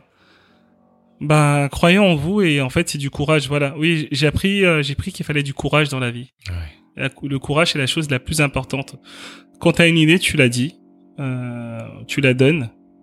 Les gens, ils écoutent, c'est ok, ils écoutent pas. En tout cas, tu partages et défends ton idée si tu penses que c'est une bonne chose. Et quand tu as envie de faire quelque chose, fais-le, euh, fais-le jusqu'au bout et, euh, et va le faire. Et aussi, euh, prends le temps, prends le temps de le faire. Euh, j'ai j'ai eu des étapes dans ma vie où j'ai quitté l'entreprise euh, sur un coup de Ah oui. tête. je raconte plus dans le livre, c'était compliqué après. Mhm. Si c'était à refaire, je l'aurais fait, hein, mais euh, j'aurais préparé autrement. D'accord. Donc euh, assurez-vous aussi quand même d'avoir euh, bah, de quoi vivre, le temps de rebondir, de passer à un, un nouveau travail éphémère, temporaire, alimentaire pour pouvoir euh, vous concentrer sur vos projets. Mais oui, la, la leçon que j'ai reçue, c'est qu'il fallait avoir du courage. Peu importe ce que j'ai fait, j'avais du courage. J'avais le président Monde qui venait nous euh, nous visiter. On était euh, plusieurs directeurs. Tout le monde était stressé. Moi, j'étais pas stressé. Je me disais, ben, il va aux toilettes comme tout le monde. À partir du moment où il va aux toilettes comme tout le monde, c'est un être humain. Et euh, c'est un être humain qui a bossé pour être là où il est. Mhm. Et, euh, et moi, dans ma fréquence, j'étais dans le même niveau que lui parce que à mon niveau, j'étais bon dans mon domaine, donc il n'y avait pas de raison qu'il me piège. Ok. Et je disais ça à tout le monde. Je disais, ben, quand t'es bon dans ton domaine, t'as pas à stresser. Oui, Parce que tu sais de quoi tu parles. tout à fait. Merci. Euh, tu m'as fait penser, j'ai envie de revenir un petit peu, parce que là je suis allé un peu vite euh, pour que les gens lisent, mais c'est vrai que ta première expérience, après tu as eu un passage à vide, et là j'ai envie de faire un coucou à ta tante qui t'a donné un jour ces fameux Claire. 10 euros qui t'ont permis de tenir le mois où tu n'avais plus rien. Tu voulais pas avouer à tes parents aussi la Non. situation. Hein. Non. Euh, et alors que elle-même quand même était aussi dans la galère. Ah, ben, bien sûr. C'est, euh, c'était super touchant aussi ce, ce, cette partie-là. Et qu'ensuite, bah, tu lui as rendu, euh, voilà, tu l'as remercié et elle s'y attendait pas non plus. Ouais. Et comme quoi, parfois, il y a des personnes comme ça sur nos chemins qui viennent et elles savent pas, mais à ce moment-là, c'est, des bénédictions. C'est ça, exactement. Et je fais encore euh, chaque année quand je, je, je la remercie encore et comprend pas. Je dis, bah, moi, je peux pas oublier en fait. Ouais. Et, euh, et je peux pas oublier. Elle, elle a oublié, hein. Mais moi, je peux pas oublier parce Mhm. que vraiment l'état dans lequel j'étais à ce moment-là, c'était. Honnêtement, si elle n'était pas, je sais pas vraiment, hein, je sais pas ce que j'aurais fait de ma vie parce que j'étais Ouais. vraiment dans une période très très très compliquée Mmh. et de voir que ma femme, pardon, ma tante, femme de ménage, et qui qui a qui peine à joindre les deux les deux bouts, qui a qui a cinq enfants à nourrir aussi. Enfin, c'était compliqué pour elle et qu'elle fasse ça. Je me suis dit, mais toi, t'es tout seul, t'as pas d'enfant à l'époque, euh, t'as pas le, franchement, mais t'as pas le droit de, de pas réussir, t'as pas le droit de pas t'en sortir. Mmh. En tout cas, c'est, c'était très beau. ça fait longtemps que je n'ai pas été aussi dithyrambique. hein. Ça, c'est moi. C'est gentil, dira. merci Euh, oh non, non, il faut pas, il faut pas. Ce podcast, c'est un, comme je dis, moi, c'est un moment privilégié où j'invite des gens que j'ai grave envie de rencontrer et où on est authentique et vrai. Et c'est ce que tu dis aussi. Et du coup, bah, tu vois, ça fait la bonne transition. Tu vois, d'habitude, cette partie après, c'est le présent. Là, c'est pas, pas forcément le présent, c'est plutôt maintenant l'entrepreneuriat. Voilà, on a fait toute ta partie, tu t'es construit, t'as appris à marcher, t'as excellé dans ce que tu savais faire, et puis à un moment donné, bon bah voilà, à cause de, de, de ça, et puis aussi du, du nouveau management qu'il y avait dans la boîte, t'as bougé, et puis là, bah tu te dis pareil, encore, qu'est-ce que je vais faire? Comment tu te lances en entrepreneuriat Euh, bah déjà l'entrepreneuriat, je vais dire que c'est euh, c'est une perpétuelle. En tout cas, moi, pour moi, c'est une perpétuelle remise en question. Je me remets tous les jours en question. Euh... Allez, non, je, peut-être tous les ans, je me remets en question, tu vois. Tous les ans, je fais un bilan. Euh... Tu vas marcher sur les Champs-Élysées. Ouais, exactement. enfin, donc tu vas marcher, tu arrives aux Champs-Élysées. Je finis euh, sur les Champs-Élysées avec Un jour, je vais faire ça, je vais le rencontrer comme ça. Toujours le 1er janvier. euh... Comment je suis arrivé C'est que bah, je voulais vraiment lancer mon entreprise. Je voulais le faire. Mmh. Dans quoi oh, Avant, je savais pas. Je me mmh. dis, ce serait dans la mode, ce serait dans la mode. Et, euh, et je suis rentré dans la mode. Euh, au début, euh, bah, j'étais dans, dans le domaine de la mode, je travaillais dedans et, euh, je suis tombé sur euh, ce fameux chapeau. Yes. Qui a changé ma vie littéralement. Hein. Je rentre dans la boutique, je tombe sur le chapeau, euh, histoire de dingue. Enfin, vous pouvez lire dans le livre ou dans, en, en tout cas sur mon site, j'en parle aussi. Euh, la dame a dit ça va changer ta vie. Je me dis mais comment un chapeau ça va changer une vie de quelqu'un? euh, elle est dans le futur, dans, dans, le futur du marketing, elle, elle, te, elle te, te, met tous les, toutes les paillettes du monde pour que tu achètes son produit. Et euh, mais je sais pas, il y a un truc et si je peux dire aussi, c'est qu'il faut vraiment suivre son instinct parce que j'ai mis le chapeau, il y avait, c'est comme s'il était vissé sur moi, il fallait pas que je l'enlève. Wow. Et, euh, j'ai pas enlevé le chapeau. Euh, j'avais pas les moyens d'acheter 350 euh, euros. Il coûtait à l'époque. Ah ouais, quand même. Ouais ouais. J'avais pas les moyens de l'acheter, mais pourtant j'ai j'ai j'ai acheté. Ok. Et, euh, et j'appelle ça un investissement. Et en fait, ça aussi, je le je dis c'est dans enfin dans dans l'entrepreneuriat c'est pareil tu vois enfin il y a des personnes pour ce qu'elle est il faut prendre un bureau il faut prendre des salariés il faut payer des freelances c'est un investissement en fait les gens ils voient toujours le coût et pas le résultat. C'est un investissement. Mhm. Et, euh, et donc, bah, ce chapeau, il a changé ma vie. J'ai, euh, au début, j'étais timide, mal dans ma peau. Mhm. Faut savoir que malgré tout ce que je disais là, je n'osais pas parler aux personnes dans la rue. Oui. Euh, M'adresser à une fille, c'était compliqué. Mhm. Et, euh, et en fait, bah, je sors. Les gens ils commencent à me parler, les gens ils commencent à s'approcher de moi. Fou. Hein. Euh, ça me donne un certain charisme. Aimant quoi. Ouais, vraiment. Et, euh, et, donc je commence à partager l'histoire de cette photo sur Instagram qui venait, euh, en 2012, tout à fait, qui venait d'arriver à l'époque. Et puis euh, et puis je me crée une communauté sur les réseaux sociaux parce que je me mets à nu. En fait, je commence à partager mes mes difficultés, mes euh, mes peines, mes Mhm. défauts en disant que je suis handicapé, j'ai un centimètre et demi de différence euh, entre mes deux jambes. Enfin bref, je, je commence à partager et puis euh, il y a des gens qui se reconnaissent dans mon histoire et en fait euh, petit à petit je me crée une communauté et euh, et j'arrive à cette époque euh, en 2016 où je me dis bah j'ai une communauté. Ok. Euh, Instagram, je commence à être contacté par des marques pour travailler pour elles. Génial. Mais je sais pas ce que Instagram va donner. D'accord. Et ce que je sais, c'est que si je lance mon business, mon business, il va fructifier. Donc, euh, vu que je travaille dans les accessoires, euh, dans la maroquinerie, euh, je me dis c'est le moment de lancer une marque de chapeau. C'est comme ça que j'ai lancé euh, Black Hats Paris. Yes. Où la première saison, on a commencé à faire des chapeaux. D'accord. Mais je voulais juste, euh, tu vois, je, je voulais être aligné sur moi en disant je vais faire que des chapeaux noirs. Parce qu'en fait, il y a des gens qui ont commencé à me demander où est-ce que je peux acheter ton chapeau, où est-ce que je peux acheter ton chapeau? Mhm. Et je leur donnais des adresses où il fallait aller pour acheter le chapeau. Je me, je me dis, en fait, pour- plutôt que de donner des adresses, autant que je le fasse moi-même. en Bien fait. sûr. Bien sûr. Et euh, il y a un besoin. Et Mhm. donc, j'ai fait que des chapeaux noirs. Et euh, Et ça n'a pas été facile tout de suite. ouais, ça n'a pas été facile tout de suite. Vraiment les galères de l'entrepreneuriat, Mhm. euh, les prototypes qui coûtent cher, les retards de production. Enfin, bref. Je raconte dans le livre, mais vraiment Bien toutes sûr. les galères entrepreneuriales. Et, euh, et après, j'ai retravaillé mon, mon business model. Euh, je me suis, je, j'ai analysé dans les autres secteurs ce qui faisait que ça fonctionnait ou pas, et je me rends compte qu'en fait c'est la nouveauté, euh, c'est un concept qui, qui fonctionne et, et donc une année différente, on sortait d'autres produits, des nouveaux produits, et, euh, et j'ai grandi dans ça. Après, euh, je suis allé dans d'autres domaines. En fait, l'entrepreneuriat c'est L'entrepreneuriat, c'est ça en fait. L'entrepreneuriat, c'est euh, saisir les opportunités. Et euh, il y a eu la marque. euh, après, j'ai commencé à travailler sur l'image de marque parce que sur les réseaux sociaux, vu que j'étais bon, euh, Alors attends, attends. Là, là, ouais, je, je t'ai laissé, euh, voilà. Mais il y a, y a- y a quand même eu pas mal d'étapes. La, la première déjà, euh, et, et comme tu le dis dans le livre, euh, grâce à ta formation dans le luxe, tu connais tout ce qui est morphologie et du fait de ton de l'écart de 1,5 Ouais. cm, effectivement, tu boites un peu. Bon, ça, ça se voit pas. Euh, enfin, lui, il le voit. Moi, je l'ai pas vu. Et donc, tu as toujours cherché à accentuer euh, le regard des gens sur le haut de ton corps. exactement. Et ce que je comprends, c'est que ce chapeau, finalement, ça a été euh, l'élément, euh, la cerise sur le gâteau, voilà. Qui a permis vraiment que, boum, dès maintenant, t'es devenu un aimant. Et là, en plus, ça t'a permis aussi de rencontrer des filles, alors que jusque-là, c'était quand même compliqué. Oui. Et on fait également un coucou à ton ami euh, Alexandre, c'est ça, le photographe Exactement. Voilà. Euh, donc ça déjà grosse première étape. Oui. Ensuite, comme tu as dit, après il y a eu bah voilà qu'est-ce que je vais faire comme business, etc. Euh, mais il y en a eu, il y a eu plusieurs. Il y a eu par moment tu avais fait du personal shopper, mais c'était comme ça. Enfin tu, tu, l'avais fait comme ça. Oui. Mais c'était quelque chose que tu savais faire. Oui. Donc habiller les gens. Oui. Et en même temps, donc ton Instagram où tu postais que des photos d'architecture. Et le jour où tu mets cette photo de toi avec le chapeau vers le bas, boum, là ça fait le buzz. Et après, tu fais des tests. ça, c'est super intéressant.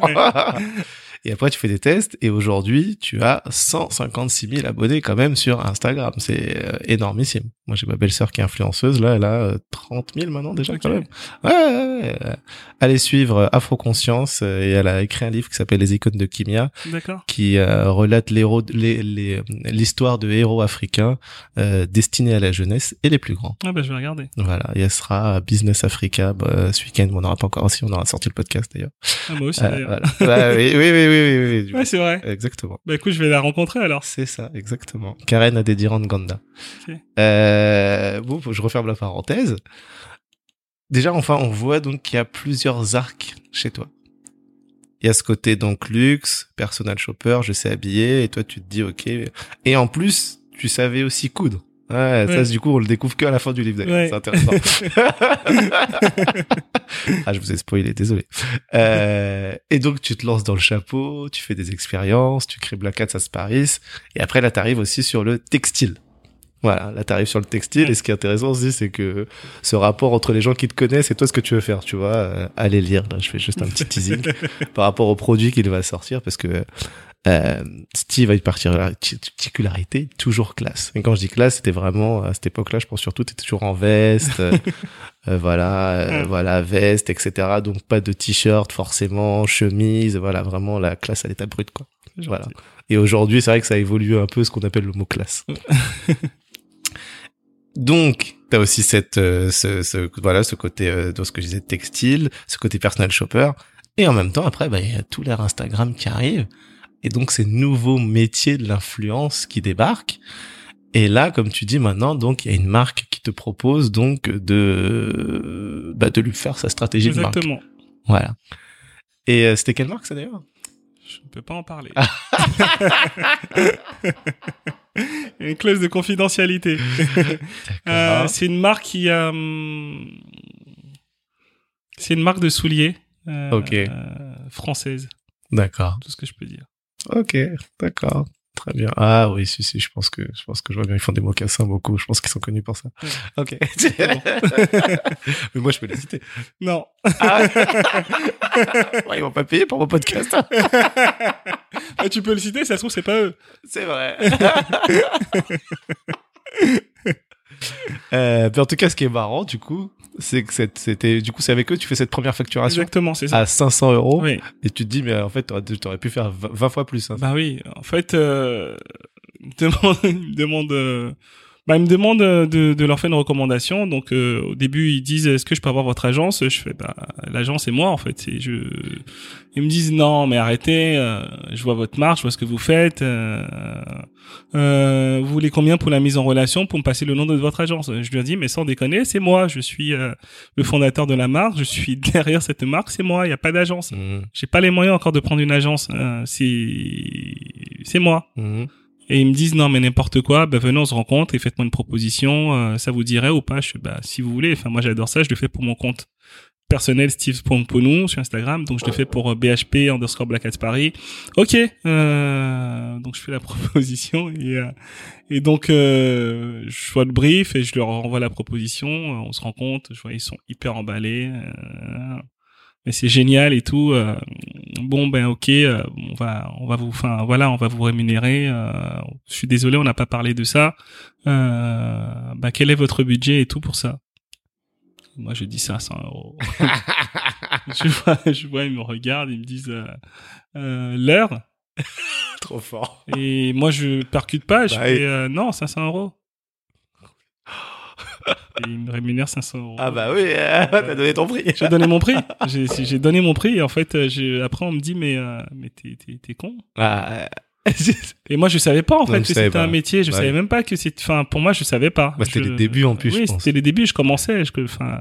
Ouais. je- Enfin, même c'était les débuts de la stratégie de marque sur Internet. Ouais. Parce que je pense qu'il y avait des agences de pub qui faisaient Exactement, ça depuis pléthore.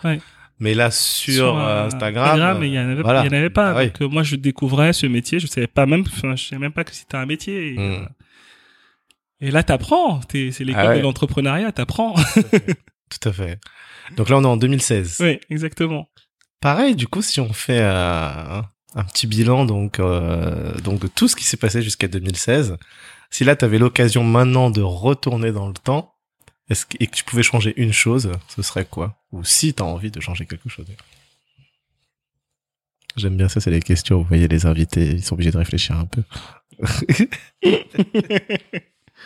Euh, si je devais changer une chose? yes.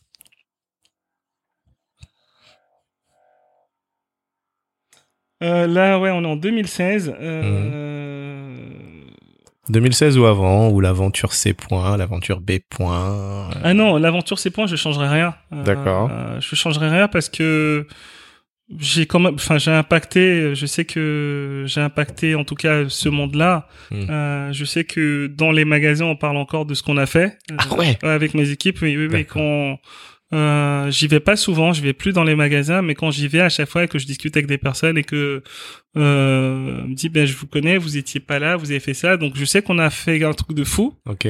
euh, et je j'étais pas seul, j'étais avec mes équipes et, euh, et je sais qu'il y a plein de points de vente après malheureusement qui ont fermé que Ouais. Fait sur, beaucoup, hein. sur ouais voilà qu'on a fait surperformer tu vois donc non je changerai rien parce qu'il fallait que ça arrive et que c'était tout ce qui s'est passé ça fait euh, l'entrepreneur que je suis aujourd'hui et peut-être que je ça m'aurait pas poussé à quitter à faire ce que ce que j'ai fait aujourd'hui donc là je changerai rien par contre euh, ce que je changerais euh, en commençant dans l'entrepreneuriat euh, c'était plutôt euh, prendre le temps de rencontrer des mentors, prendre le temps de rencontrer des personnes. euh, j'aurais, euh, avant de, de me lancer, j'aurais, je serais resté dans mon entreprise et j'aurais, je l'ai fait après, hein, mais Mhm. j'aurais rencontré un maximum de personnes qui, qui ont déjà lancé, que, qu'elles me disent, qu'elles m'avertissent un peu parce que j'aurais gagné du temps. Exactement. Parce que j'ai perdu du temps, euh, bah, tu vois, par, par exemple, facturé à 500 euros. Ouais. Euh, j'aurais, tu sais quoi, si c'était à refaire, Hmm. j'aurais demandé à prendre un pourcentage euh, sur euh, sur ce que allait leur apporter leur leur feed Instagram, sur ce que allait leur apporter Ah, leur, oui. euh, tu vois, j'aurais j'aurais demandé Oui. un pourcentage dessus. Bah oui, t'aurais facturé différemment. Ouais, ouais, j'aurais facturé différemment Ouais. et euh, j'aurais fait peut-être demander à ce que euh, qui me recommandent à un maximum de personnes s'ils étaient satisfaits. Bref, j'aurais fonctionné différemment. Ok, ok. Ah bah super intéressant la réponse du coup. Euh, du coup, vous entendez quand on se lance dans un side project? Oui, chérie, je le dis en anglais parce que on dit comme ça. non, mais c'est quand aussi vous jamais vous avez envie de, de monter une boîte ou en tout cas de devenir freelance et de faire quelque chose à côté de votre travail actuel.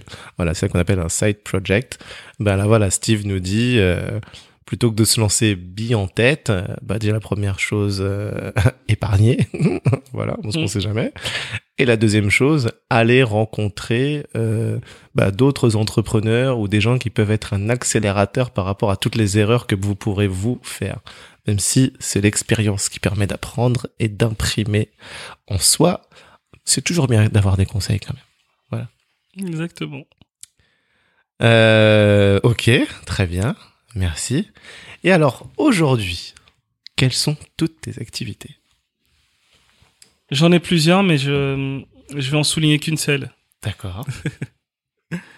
Euh, non, mais parce que je aujourd'hui je peux plus, euh, je, je peux plus. Il y a plein de d'activités aussi. Ça commence à être euh, difficile à accorder du temps aux personnes.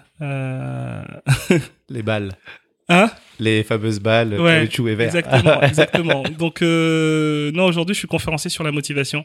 D'accord. Enfin, j'ai plusieurs activités. J'ai la marque de vêtements, donc Voilà. euh, Black Hats Paris, BHP. Mhm. Euh, on sera à Business Africa. euh, enfin, il y aura mes équipes sur cette activité-là ce week-end à Business Africa et euh, et ça continue. Euh, j'ai l'agence de stratégie digitale et d'accompagnement euh, de, de personnes. Ok. Donc, euh, en fait, on a le B2B où en fait on va dans les entreprises, on les accompagne sur leur stratégie digitale, sur comment performer sur les réseaux sociaux, comment se créer une, une, une identité de marque. Mais en fait, ma méthode, la méthode SHK, c'est lié en fait aux faiblesses. Donc, du coup, euh, c'est partir des points faibles, c'est partir des difficultés, c'est partir des contraintes en tout cas que les gens voient Mhm. pour les transformer en points forts pour plus qu'on ait des choses à dire. Génial. Donc voilà, c'est c'est ma méthode où on accompagne donc du coup les les, les grandes entreprises. Et après, euh, j'ai l'autre entreprise où je fais du coaching. Pour le moment, je vais arrêter parce qu'on est booké pour six mois, donc je je ne prends plus de personnes, donc j'en parle plus. Ok. En fait, coaching où j'accompagne des personnes euh, à lancer leur entreprise. D'accord. Ok. Euh, je vais te, je vais te faire une confidence. Euh, on travaille vraiment sur ça. Je, je, ne- je ne, enfin, je prends plus de personnes. Et à partir de janvier 2022, février Ouais. 2022, on va repartir sur un nouveau business model Ok. où le prix va multiplier par 10. euh, Très bien. Parce que ça a fait ses preuves et que je ne veux plus. Je veux vraiment sélectionner des projets. Avant, on sélectionnait des projets, mais je veux sélectionner des projets au-dessus de sélectionner des projets. Ah bah oui, tu, tu remets une Bayard à l'entrée. Voilà, donc euh, donc c'est ça. Euh, et, euh, et et ce que je fais vraiment aujourd'hui que euh, qui, qui qui me prend énormément de temps et qui qui est une grosse partie de mon mon activité aujourd'hui, c'est je suis conférencier sur la motivation. Donc c'est un nouveau métier. Mhm. Euh, mais à chaque fois que je rencontre des gens, ils me disent mais tu fais quoi dans la vie? Je suis conférencier sur la motivation. C'est quoi conférencier sur la motivation? Euh, bah en fait c'est que j'ai une histoire qui est impactante et euh, et en fait je euh, je partage les clés de ce Mhm. que j'ai retenu de, de, de, de mon histoire, de ce que j'ai retenu de mes expériences. Et en fait, ça va dans, dans les entreprises où en fait en B2B, en fait, on fait du conseil, euh, en fait, on motive les, entrepr- les entreprises, donc du coup les, euh, les leaders de ces entreprises. Mhm. Euh, on, euh, on travaille sur la cohésion d'équipe et on partage des tips aussi par rapport à mon expérience en tant que, que salarié Bien sûr. euh, pour pouvoir euh, aider ces entreprises-là à performer. Donc c'est beaucoup sur la résilience, sur la motivation. Mhm. Et, euh, et quand ils voient un noir immigré handicapé débarquer clair. qui, qui, qui explique un peu un parcours, c'est vrai que ça leur met un gros coup de boost Mhm. pour, euh, pour pouvoir y aller. Donc euh, c'est avec les entreprises, avec les associations, euh, où on travaille sur ça. Et la deuxième partie, donc du coup, euh, si ensuite on fait des masterclass, où en fait on a des personnes un peu plus restreintes, où on vraiment on travaille euh, bah, la motivation au sens pur et dur, Ok. où on travaille la cohésion, où on travaille vraiment la difficulté qu'elles ont pour, euh, pour tu vas chercher les leviers de Oui, motivation et toujours en partant des difficultés. Oui, oui, oui. Tu me rappelles une amie à moi qui s'appelle Neila Choukri qui disait aussi qu'elle fait toujours des faiblesses, des forces et je lui ai dit ah ben en fait tu fais de l'aïkido euh, le business. Exactement. Donc, euh, donc c'est euh, c'est c'est ce que je fais aujourd'hui. euh, D'accord. Et du coup tout ça, est-ce qu'on peut parler un Et, petit et peu pardon, et j'avais oublié, je suis influenceur. Et t'es influenceur, bah évidemment. Ouais, bah ça, oui, on a, on a commencé ouais. par Instagram. ouais, attends. Oui, aussi. Ça fait beaucoup de casquettes, Oui, ça fait effectivement. beaucoup de casquettes, mais pour moi, en fait, l'influence, c'est euh, c'est c'est naturel, c'est-à-dire que c'est euh, je travaille vraiment avec des, euh, des, des entreprises que bah dans tout hein. Enfin, je ces gens que que j'aime beaucoup, mais en fait, bah j'en parle naturellement sur les réseaux sociaux. Je les place dans les conférences parce que c'est des euh, enfin, je parle de leur business model aussi, de de de ce qu'elles font parce que pour moi, c'est naturel. En fait, aujourd'hui, j'ai de la chance d'être ambassadeur Facebook, j'ai de la chance d'être ambassadeur Instagram, j'ai de la chance Parmi les 30 ambassadeurs Instagram Exactement. de France, Ouais. il n'y a que deux noirs et l'autre c'est une femme. Exactement. Exactement. Ah, il faut dire les résultats. Ouais, c'est vrai. Et on est six ambassadeurs Google France et je suis le seul noir. Euh, Ah ouais, en fait, t'es ambassadeur. Ah ouais, d'accord. Ok. et- Pour Google, pour Facebook, pour Insta. Instagram, ouais, ouais. Et, Ok. euh, J'allais dire pour les GAFA, mais bon, il Apple n'a pas encore de- d'in- d'influenceur, mais ok. Ah ouais, mais c'est, c'est, ah ouais, et ok. pour Adobe aussi. Ah, c'est incroyable. Je suis, euh, j'aime beaucoup l'entrepreneuriat, j'aime beaucoup le digital, je suis passionné par ça, donc euh, c'est vrai que j'ai j'ai cette case vraiment entrepreneur, mais entrepreneur, je dis instapreneur, entrepreneur digital, Mhm. euh, et et donc oui, enfin donc Mais ça veut dire quoi ambassadeur du coup en fait? Tu, tu fais quoi pour Ambassadeur, c'est que je dois parler de ces de ces marques, je dois parler de ce qu'elles font et je mets en avant bah, leurs nouveautés, tout simplement, tu vois. Ok, donc t'as des contrats avec eux. J'ai des contrats avec eux, donc tu vois, enfin notamment là sur Facebook, la dernière opération, euh, c'est euh, euh, Facebook propose de sponsoriser gratuitement, mais gratuitement une entreprise et euh, avec un hashtag qui s'appelait soutenons les bonnes idées. Donc en fait, c'est pour trouver des, des entreprises qui, qui se lancent dans le digital, qui ont des bons concepts mais qui n'arrivent pas à exploser. Ok. Euh, bah en fait pendant un an ils vont faire une vidéo, ils vont sponsoriser la vidéo et donner la visibilité. Et quand tu sais que Facebook est expert Ah oui. en sponsor, Ah bah bien sûr. euh, donc euh, sur euh, sur mon compte je parle de ce concours. Ok, N'hésitez pas à regarder sur Steve Pongponou où j'en parle et euh, en tout cas à poster en dur avec le hashtag soutenons les bonnes idées. Donc ambassadeur finalement c'est influenceur de ces bah, de ceux qui sont à l'origine des réseaux sociaux. quoi. Exactement. ouais. Ok. Euh, Ok. ouais. Donc, mais par contre c'est euh, c'est faire passer les messages Mhm. à ma communauté. Très bien, c'est clair. Alors, ça représente, moi j'aime bien quand même poser cette question, ça représente quoi un peu en chiffres clés tout ça? Je te laisse dire, dis-nous ce que tu envie. Non, enfin quand je dis chiffres, c'est du coup, euh, On en parlera est-ce que si tu est-ce veux. que- ah, non, mais quand je dis chiffres, c'est même pas le chiffre d'affaires, c'est est-ce que tu as des, tes équipes par exemple, tu vois sur chaque activité, est-ce que tu t'appuies sur x, x, x Ah, personnes, euh, voilà, c'est ce que j'appelle les chiffres clés, mais sinon je sais que tu ne parles pas de Voilà, ça représente déjà Déjà, t'as combien de salariés? Bah, en fait, en France, on parle pas de chiffres. Moi, j'ai pas de problème à en parler. J'en parle en off avec les personnes, mais en fait, je me suis rendu compte que, je sais pas, euh, je parle pas de chiffres, en fait. Moi j'en parle. hein. C'est vrai? Ah ouais, ouais, ouais, j'écoute un autre podcast très business, on en parle, euh, ouais, parce que euh, parce que parce que c'est mon émission en fait. Ouais. T'as t'as bien raison, exactement. Non, en termes de chiffres, on est 5. On est 5 aujourd'hui. D'accord. Donc, euh, À gérer donc toutes ces activités, enfin gérer. Oui, euh, oui, oui. En fait, euh, t'as, je vais pas donner le nom de la, de, de ma holding. En fait, t'as une holding. Ok. Et t'as les trois sociétés qui sont dans la holding. D'accord. Donc, du coup, t'as Black Hat Paris, Mhm. t'as SHK et t'as Steve Ongponou. Ok. Donc, Steve Ongponou, c'est l'influenceur et le conférencier. Mhm. SHK, c'est l'entreprise qui fait la stratégie digitale pour les entreprises. D'accord. Euh, et euh, bah, Black Paris, c'est la marque. Très bien. Mais par, mais par contre, toutes les personnes travaillent pour euh, les trois, euh, les trois services. Ah oui, donc c'est transverse. Oui, c'est transverse. vraiment des compétences Exactement, transverses pour pouvoir gérer chaque activité Exactement. au fil des demandes. Exact- Exactement. Et en fait, c'est selon les périodes. Donc, du coup, enfin, tu vas voir, là, la rentrée, par exemple, Black Hat Paris, ça va être le plus gros top. Décembre, pareil, Noël, ça va être le, le, le plus gros. Euh, Noël, euh, pardon, euh, juillet, août, les soldes, bah, ça va être un, un gros pic aussi. Et euh, en fait, il y a des, il y a des, il y a des cycles qui font que après, euh, c'est pour ça que je te dis que la conférence aujourd'hui, c'est l'activité principale, parce que plus le temps passe, plus c'est en train de devenir vraiment, il y a plus de périodicité, mais c'est tout le temps que les gens ils ont besoin de conférenciers dans leur entreprise, de conférenciers euh, dans des événements. Euh, ça, Surtout que ça repart là. oui, surtout que ça repart. Donc ça, ça commence à être euh, bah, tout Le gros du carnet de commandes. Exactement, le gros du carnet de commandes. Et, euh, et donc du coup, la stratégie digitale, pareil, c'est par période aussi. Les entreprises ont des périodes de communication fortes. Septembre, c'était la folie. Euh, Ouais. Ça va être ensuite octobre, Décembre, novembre pour, préparer, ouais. pour préparer décembre. Bien sûr. Euh, c'est comme la marque en fait, en termes de, de, de timing, tu vois. C'est- C'est très clair. T'as quelle typologie de profil du coup chez toi? Euh, j'ai une assistante euh, qui gère euh, tous mes rendez-vous, mes plannings, euh, parce que je suis pas, euh, je suis pas la personne la plus organisée. Ok. Ah, Faut bien reconnaître ses défauts. ouais, ah ouais, ok. Ah non, je suis pas la personne la plus organisée en termes de planning. Hein, enfin, c'est-à-dire que moi, je te prends plusieurs plannings avant, Mhm. et, euh, et des fois, je passais à côté, et que là, je vais être en train de discuter parce que je suis passionné par le métier et que que j'ai un rendez-vous après. Et je, enfin, je, suis- je suis donc j'ai besoin d'une personne pour euh, Bien sûr. pour me mettre des cadres et ça, euh, ben voilà, donc j'ai une assistante. Euh, et en fait, c'est important de reconnaître aussi ses points forts, ses points faibles pour, euh, pour s'entourer des personnes pour ça. Euh, la deuxième personne, c'est une experte en stratégie, un expert en fait en, je, je l'appelle en fait, c'est mon brancheur de tuyaux. Donc euh, c'est, euh, il est, c'est mon, c'est mon webmaster. Ok. Au-delà du webmaster, donc euh, bah, il va faire les sites internet, mon site internet, celui de mes clients, il va faire les applications, il va répondre à tout ce qui est problème technique. Euh, D'accord. euh, Ok, ok, ok. Parce qu'on fait des ah oui, on fait des formations en ligne aussi. euh, donc Ok. du coup sur le site. Euh, C'est ton CTO. c'est mon CTO.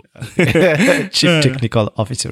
Exactement. Ok. Donc euh, donc euh, il y a lui. Mhm. La troisième personne en fait c'est ma DG. Euh, ah, t'as une DG quand même. J'ai une DG, oui. En fait, c'est ma. Alors, son titre c'est pas DG. Ouais. Euh, je l'appelle ma stratège. D'accord. Je l'appelle ma stratège. En fait, et, euh, en fait, on réfléchit vraiment au bah, la stratégie de l'entreprise. Euh, moi, j'ai ma vision. Je dis, j'aimerais aller là euh, dans trois ans. Mhm. Et j'ai toujours ma vision à chaque fois à trois ans. J'aimerais aller là dans trois ans. Comment on fait Je veux faire ça, ça, ça, je veux pas faire. Ça, j'aime bien, ça, je veux pas. Ça, je veux qu'on mette. Enfin voilà, on se pose, on brainstorm. Et donc du coup, en fait, on travaille et travaille sur la stratégie qu'on va mettre en place pour pouvoir y arriver. Et elle la met en œuvre du coup. Elle les met en œuvre, exactement. COO. COO, Chief exactement. Operational Officer. Exactement. Ça fait Et ça, c'est la- startup. Et, euh, et moi, je suis le genre de personne, j'ai 150 idées tous les jours. Tu vois. ok.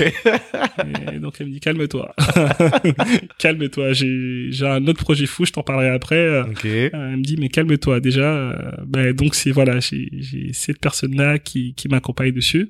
Ben, après j'ai un copywriter. Euh, Ah oui, donc celui qui écrit les Ex- textes euh, sur les réseaux pour toi du coup. Exact. Euh, pas sur Instagram. Sur Instagram, euh, je le fais et je le fais avec ma compagne. On est D'accord. Deux à le faire. Coucou Sophie. Euh, voilà, je viens de lancer un truc que les gens ne savaient pas.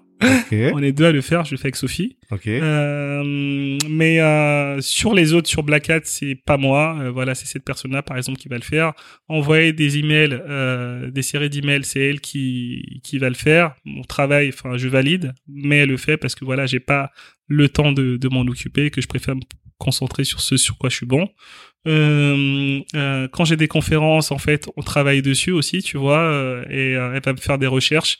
Une fois qu'elle a fait les recherches, ben en fait, moi, j'utilise ces recherches et je rédige mes, euh, Ouais, c'est génial ça. D'accord. euh, pour pouvoir donner des exemples, apporter de la valeur aux personnes. D'accord. Et parce que toutes les conférences, je me base vraiment sur l'entreprise, sur les valeurs de l'entreprise pour pouvoir apporter un maximum de valeur aux personnes. Mhm. Donc voilà, elle elle me fait ce travail-là en amont. Et Mhm. la troisième personne, c'est mon euh, Virgile. En fait, il s'occupe de tout ce qui est euh, euh, Facebook, business, euh, Google Business. Ah, tout ce qui est. Google Ads et compagnie. Exactement, D'accord. Ok. Ok. Ok. Ok. La pub sponsorisée. exactement. Ok, c'est clair. Tu recrutes? Euh, Aujourd'hui, je recherche une autre personne. Ouais. Je, oui, je recrute, je recherche une personne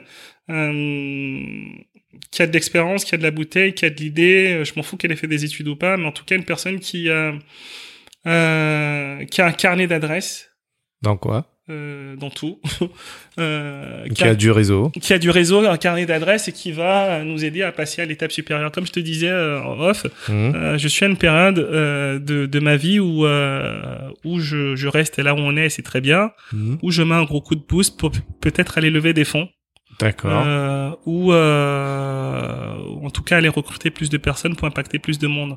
En Mhm. fait, aujourd'hui, j'ai envie d'impacter plus de monde quand je fais des conférences. On a fait jusqu'à 1000 personnes, Mhm. mais euh, mais j'aimerais aller euh, j'aimerais aller chercher plus d'entreprises. Ok. Euh, j'aimerais aller chercher plus de personnes et donc du coup, je recherche une personne qui a un carnet d'adresses, euh, qui euh, je pense que ça serait plutôt un directeur commercial D'accord. un Ok. directeur commercial avec un gros carnet d'adresses qui, qui nous aidera à, à, À step up. à step up et à dupliquer le modèle.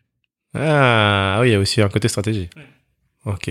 Finalement, tu cherches presque le toi qui a monté le magasin du Louvre. hein. Voilà. Ouais, ouais, ouais. ouais, pour résumer, c'est ça. Ouais, ok. Je vois, je vois bien. Donc, si vous avez ce profil, si vous connaissez des gens autour de vous qui ont ce profil, ben, envoyez un mail à steve, S-T-E-V-E-S, arrobase, S-T-E-V-E-S-H-K.com. Très clair. Très clair, très clair. Euh, 1h16. Il nous reste un petit quart d'heure. Euh, rapidement, comme ça, euh, qu'est-ce qui te donne envie de te lever chaque matin dans ton activité? C'est, avant, j'aurais pas, je t'aurais pas répondu cette réponse, euh, c'est mon fils. Oh Parce que tu fais ça pour lui? Ouais, ouais. Bah mon livre, j'avais toutes les excuses euh, aux éditions Duno, je l'ai dédicacé à Gabriel. Enfin au début, je l'ai écrit pour lui. Hein. J'avais écrit euh, tous des chapitres, c'était euh, que j'avais imprimé, j'ai mis à mon fils. Euh, et après les opportunités ont fait qu'on m'a dit qu'il fallait que je le publie et pas que je le garde que pour lui. Et tout ce que je fais, je le fais pour lui. En fait, mon fils, c'est euh, je mon père m'a transmis et je suis maintenant dans ce rôle de transmission. Je, je, lui souhaite le meilleur, je veux qu'il ait le meilleur et euh, je veux être le meilleur exemple pour lui. Donc tout ce que je fais, je me pose la question euh, si je vais être le l'exemple pour lui ou pas et c'est ce qui m'anime. Euh, après, je suis très passionné. La deuxième chose qui m'anime avant mon fils, qui m'animait, c'était j'ai envie d'inspirer un maximum de personnes. J'ai envie d'impacter. À chaque fois, je dis, j'ai envie d'impacter ma génération. Euh, j'ai envie qu'à la fin de ma vie, on dit, euh, que les gens disent, euh, bah, j'ai lancé mon business grâce à Steve. Euh, ou sinon, euh, j'ai amélioré mes relations dans ma famille grâce à Steve parce que j'ai écouté une chose. Euh, j'ai dans mon travail, j'ai amélioré ça parce que Steve. en fait, j'ai envie d'impacter un maximum de personnes parce qu'aujourd'hui, je suis heureux dans ce que je fais. J'étais pas forcément quand, avant. Et, et en fait, on nous met dans des cases, on nous explique des choses, on croit que c'est pas possible, mais si, si, c'est possible. Faut juste croire en soi. Complètement, complètement. Écoute, merci pour cette réponse. Il y a une question que j'aime bien poser, euh, moi en tant que jeune dirigeant d'entreprise, dès que j'en rencontre un. Qu'est-ce qu'un bon DG selon toi?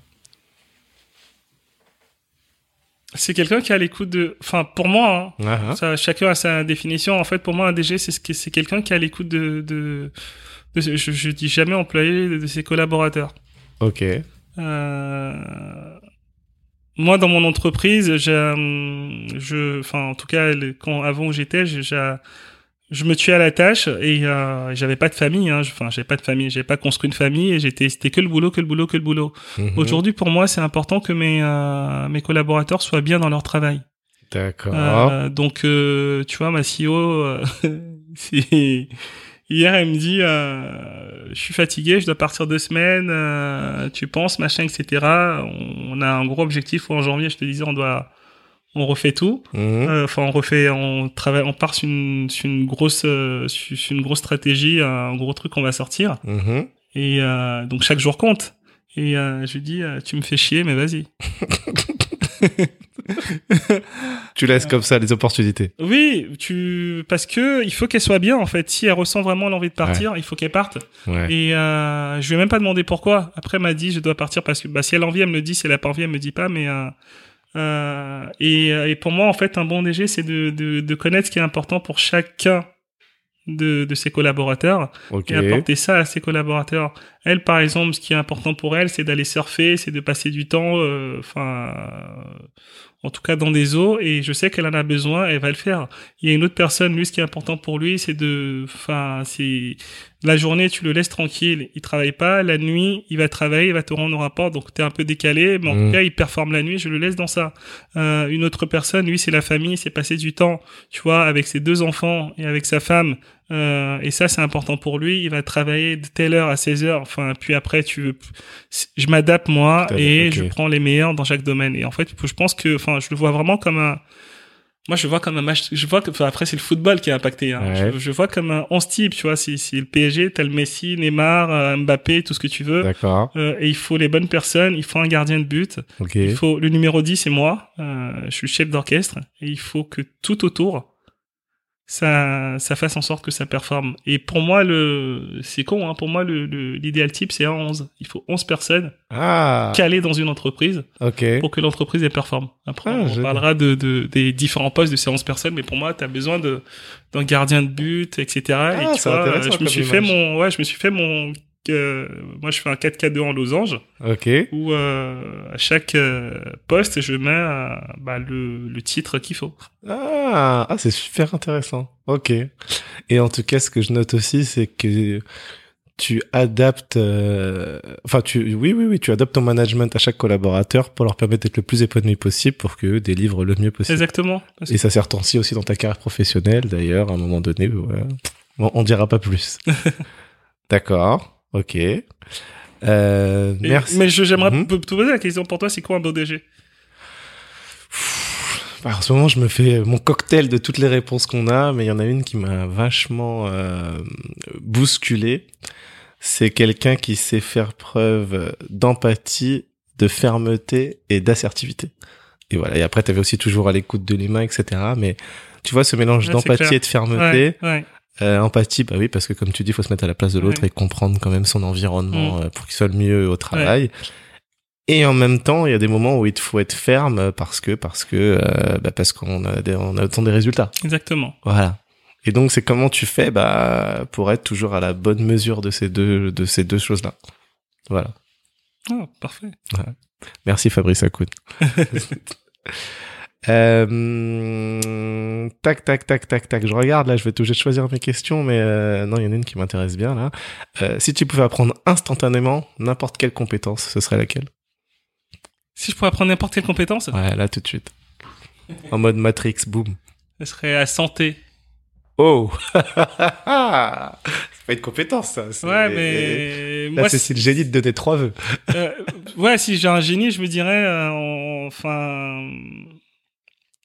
Enlève-moi mes deux prothèses de hanche. Ok. Et, euh, et redonne-moi, enfin... Enlève-moi ce, ce gène. Ok. Même si je, je c'est mon histoire, hein, Mhm. mais euh, ça serait ça. Après une compétence. Non, mais ça, je te dis ça parce que bah voilà, c'est C'est ce qui était venu en premier. ouais, c'est ce qui me. Ouais, voilà exactement. Mais après, peut-être que peut-être que j'aurais peut-être moins la motivation. Ah ouais. peut-être, je sais pas. Parce que t'aurais plus ce truc, je vis parce que demain tout peut s'arrêter. Ouais, ouais, ouais, j'aurais peut-être plus ce truc-là. Mais euh, une compétence. euh, Mhm. Très intéressant comme question. Une compétence que.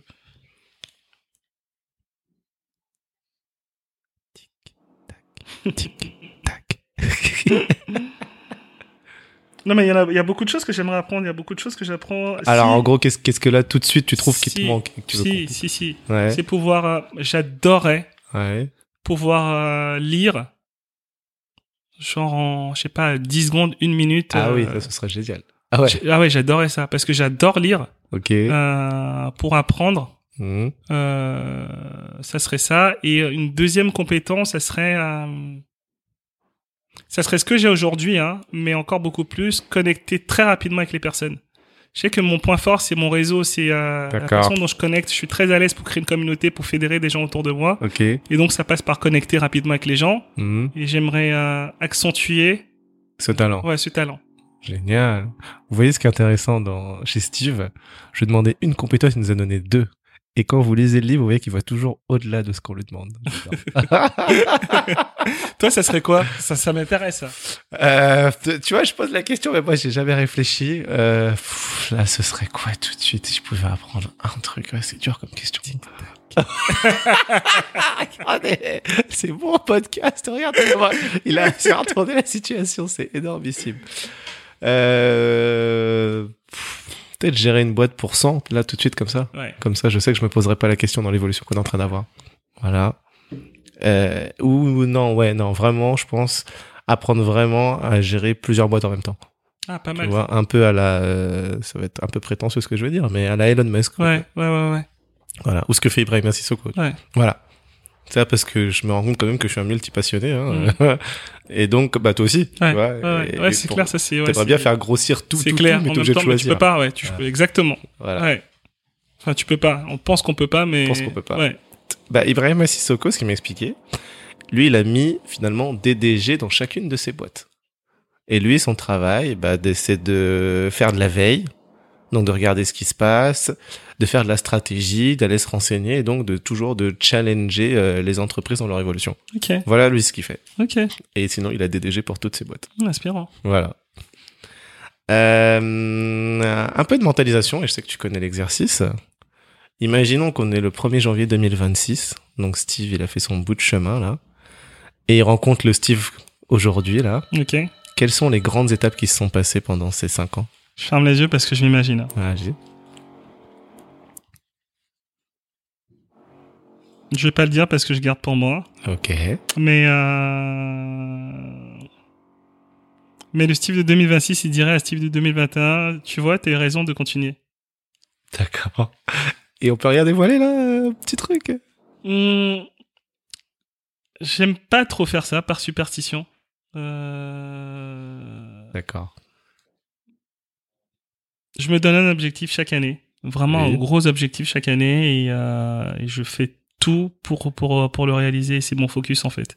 Et ça, si je peux donner une clé, c'est c'est en tout cas moi ça ça ça m'aide beaucoup. Mhm. C'est quand je suis focus sur quelque chose, je, je mets tout en place pour le faire, tu vois. Enfin, il y a, je devais écrire le livre l'année dernière, euh, je l'ai fait. Là, je voulais faire un TEDx cette année. Je, Ah oui. enfin, c'était plutôt l'année prochaine que je voulais le faire, mais je l'ai fait cette année. Ok. Donc. Euh, donc, euh, donc euh, voilà, c'est- c'était ça. Euh, ce que j'ai j'ai pas mal d'étapes. Euh, en tout cas, j'ai pas mal d'étapes à, franchir mmh. euh, encore et euh, je le garde dans un bout de ma tête. Je, Il nous a rien. Je l'écris et euh, on en reparlera dans cinq ans. Euh, mais, mais, je, préfère le garder pour moi. Ok, ok, très bien. Mais euh, tu dis à un moment donné dans, dans ton livre, bon là je vais, j'ai pas la phrase écrite, hmm. et Pape Touré dit la même chose.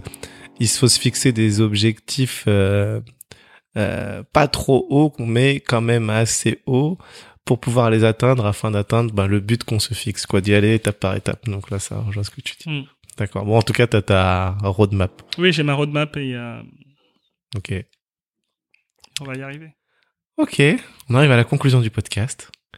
Et là, ça va être une série de, de questions comme ça, un peu, euh, j'allais dire tac au tac, pas forcément tac au tac, mais euh, quelles compétences ou qualités d'ailleurs tu possèdes et que tu souhaiterais te transmettre euh, à Gabriel ou d'autres enfants si tu en as? La confiance. En soi? La confiance en soi. La confiance en soi parce que quand tu as... Euh, confiance, ça veut dire dans le Larousse, c'est le courage euh, de la conscience de ses talents ou de sa chance. Oh, ok. Donc, euh, donc la confiance en soi, parce que du coup, c'est lui apprendre le courage, le courage de dire et de faire ce qu'il a envie de faire, mhm. euh, et d'être conscient de ce qu'il peut faire et de ce qu'il va faire. Et euh, c'est ce que c'est ce que je, je m'évertue à apprendre à, apprendre à Gabriel tous les jours. Et, euh, et c'est le message que, que j'apporte en fait lors de mes conférences et euh, c'est ce que je apporte aux, ce que j'apporte aux personnes. C'est la confiance en soi et euh, parce que j'en ai énormément manqué. Euh, traité de lézard, on me sortait des noms vraiment affreux quand j'étais plus jeune et euh, ça, ça a biaisé ma confiance et j'ai travaillé dessus. Aujourd'hui. Euh, j'ai une confiance et je sais que je suis qu'à 1% de ce que je vais faire dans la vie, euh, sans aucune prétention, mais je, le sais et, et, donc du coup, j'aimerais transmettre ça aux personnes. c'est pour moi c'est une compétence en tout cas de, de, de travailler d'être confiant en soi. Tu, tu, vois je me pose une question du coup là je vais digresser est-ce que pour réaliser quelque chose de grandiose, on a besoin d'être animé d'une histoire, tu vois? Je veux dire, et ça rejoint, je pense, tu as des clients parfois qui te demandent ça euh, quand tu fais de la stratégie de, de marque. Ah, mais c'est clair. Ils te disent, mais moi, j'ai pas d'histoire. J'ai pas d'histoire. J'entends tellement cette phrase. Mais moi, j'ai pas d'histoire. Mais moi, mon histoire est pas comme la tienne, mais elle est pas si forte. Mais chacun a son histoire, en fait. Ok. Chacun a son histoire. Enfin, mon histoire, elle est pas plus forte qu'une autre. C'est mon histoire. Et ton histoire, c'est ton histoire. Euh, parce que toi, c'est comme si tu avais une. Euh, je te tiens le livre de Boléwa Sabourin, euh, La rage de vaincre. Tu vois, tu revendiques quelque part parce que tu t'es battu. Mm. Bah, je viens de loin. Enfin, oui, non, mais c'est vrai. Mon grand-père, euh, mon grand-père, il était pêcheur. Mon père, euh, il a, il a marché, euh, il a marché pendant des jours pour pour nous offrir la vie qu'on a aujourd'hui. Quand je suis venu, enfin, mon père, ok, au Bénin, il y a les moyens, mais en France, quand tu convertis le CFA en euros, c'est pas pareil. j'ai, j'avais une éducation, mais j'étais dans un choc de culture quand j'étais en banlieue parisienne. C'était, c'était compliqué aussi. j'ai traversé pas mal de d'épreuves dans ma vie. Euh, Qu'est-ce qui te pousse à revendiquer ça? Oui, c'est que t'as pas le choix. Tu nous l'as. J'ai pas le choix. J'ai pas le choix. En fait, si tu veux, quand, quand, enfin après, euh, je viens d'une tribu, les Azoré, on est des, on, m'a dit toujours depuis tout petit, on est des guerriers. On doit, on doit y arriver. On doit y arriver. On doit impacter le monde. On doit faire ça. Donc quand on te le répète sans cesse, tu y crois et tu dis, bah j'ai pas le choix. Faut que je réussisse. Et en fait, ce que je dis, c'est que la vie, c'est 90 ans. En fait, la vie, c'est trop court. Euh, tu viens, euh, c'est le seul truc. Moi, je dis, tu, enfin, c'est pas moi qui le dis, mais j'adore ce. La mort est une maladie qu'on a, qu'on qu'on attrape à la naissance. C'est-à-dire que tu viens de naître, tu sais que tu vas mourir. Donc, comme tu sais que tu vas mourir, mais à quoi bon être vivant? Ben, ok, fais ce que tu veux, fais ce que tu kiffes et bats-toi pour pouvoir y arriver. Donne-toi les moyens d'impacter. Si t'as envie d'être boulanger, sois boulanger, mais sois le meilleur boulanger de la terre. Si t'as envie de d'être conférencier sur la motivation, sois conférencier sur la motivation. Motive des personnes à se lever, à faire ce qu'elles veulent. Euh, euh, dors pas en fait. Si euh, si t'as envie de dormir, c'est ok, hein, dors, mais tu vas rater plein de choses dans cette vie. Si c'est ta famille, ben consacre le temps à ta famille et euh, tu t'en fous en fait de, de ce que les gens pensent. Euh, bah lève-toi pour tes enfants, enfin sacrifie ta vie pour eux, pour ta famille, peu importe, mais fais ce que tu as envie de faire parce que à un moment on appuie sur le bouton, en fait ça servait à rien. Donc autant kiffer et faire kiffer les gens autour de toi en fait de, de par ce que tu as envie d'être. Il faut embrasser qui tu, qui tu es, tu vois. Et euh, comme en coaching, je disais à un, mec en fait qui, qui a il a divorcé, il a quitté sa femme, il disait ouais c'est pas bien par rapport à la famille, euh, mmh. euh, par rapport à mes beaux-parents c'est pas cool ce que j'ai fait. J'ai dit mais t'étais pas heureux en fait.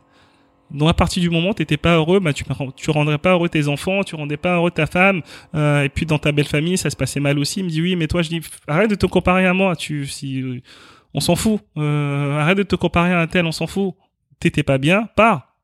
Ouais. Et en fait la vie c'est euh, faut faire ce qu'on a envie de faire. Et euh, je suis pardon je, je, suis euh, lancé. Ouais je suis lancé c'est pour ouais c'est pour te dire que euh, c'était quoi déjà la question Non, mais c'est moi qui ai digressé. C'est moi, c'est moi qui ai digressé. Je disais, est-ce que pour réaliser quelque chose de grandiose, il faut forcément avoir une histoire à raconter? C'est un peu ce que dit Anthony Bourbon, euh, le, le, fondateur de Feed. Fan, ouais. Voilà, tu vois. Euh, j'ai une amie d'ailleurs qui l'appelle, j'adore ça, le Kerry James de l'entrepreneuriat, tu vois. Ou tiens, Kerry James, euh, chaque fils de pauvre est en mission, chaque fils d'immigré doit avoir de l'ambition. et d'ailleurs, coucou à Tanguy de Bangui, podcast Kalimandjaro. La première question de ce podcast, c'est quelle est ton ambition? Et là, tu vois, tu, tu, tu viens de répondre. Non, mais euh, pardon, excuse-moi. Vas-y, vas-y, vas-y. Non, mais pour moi, c'est important que chacun ait une histoire. Tu vois, en fait, je me suis rendu compte que, enfin, c'est important. Non, pardon, c'est pas forcément important. Mais moi, ce que je dis aux personnes, c'est que n'attendez pas d'avoir une histoire ou en tout cas de penser à avoir une histoire ou quelque chose pour pouvoir y arriver. Et à chaque fois, je parle de, de, de, personnes, toutes les personnes qui ont lancé, en tout cas moi à mon niveau, j'ai interviewé des, euh, Faudrait, faudrait que je faudrait que je fasse un podcast d'ailleurs. J'ai interviewé des, des, des honnêtement euh, des milliers de chefs d'entreprise parce que du coup quand j'étais en influence, euh, tu vois tous les, enfin euh, là tout ça a repris encore les événements. Tout, moi tous les événements que je fais, euh, je vais pour parler de la marque, c'est sympa. Euh, mhm. Mais moi, j'ai surtout pour rencontrer le fondateur et voir comment il a créé son business. voilà. quand il me dit, mais t'es, je fais non, mais moi aller boire du champagne, aller manger des macarons, euh, c'est bon. je, champagne dans mon frigo, j'ai bah pas besoin de ça pour pouvoir le faire. Mm. Mais par contre, passer une heure, dix minutes, deux minutes avec quelqu'un qui m'explique comment il était, qu'il a lancé ça, tu vois. Le PDG de Mouette qui m'explique comment il est passé de stagiaire à PDG de, de, de l'entreprise et à être dans, dans le board de Bernard Arnault? Ah ouais. ça m'inspire. Et le mec, quand il te raconte ça, tu dis waouh. Et euh, en fait, je passais du temps à les interviewer, à passer du temps avec eux en disant excusez-moi, on peut ça 10 minutes, donnez-moi 10 minutes. Là, on se pose et on discute. Je vais vous poser deux, trois questions parce que je suis entrepreneur, j'ai envie de savoir comment. Et, euh, et je me suis rendu compte de toutes ces personnes où elles avaient une histoire. Ok. Où elles avaient une histoire, ou en tout cas, elles ont écouté des personnes qui avaient une histoire qui les ont motivées.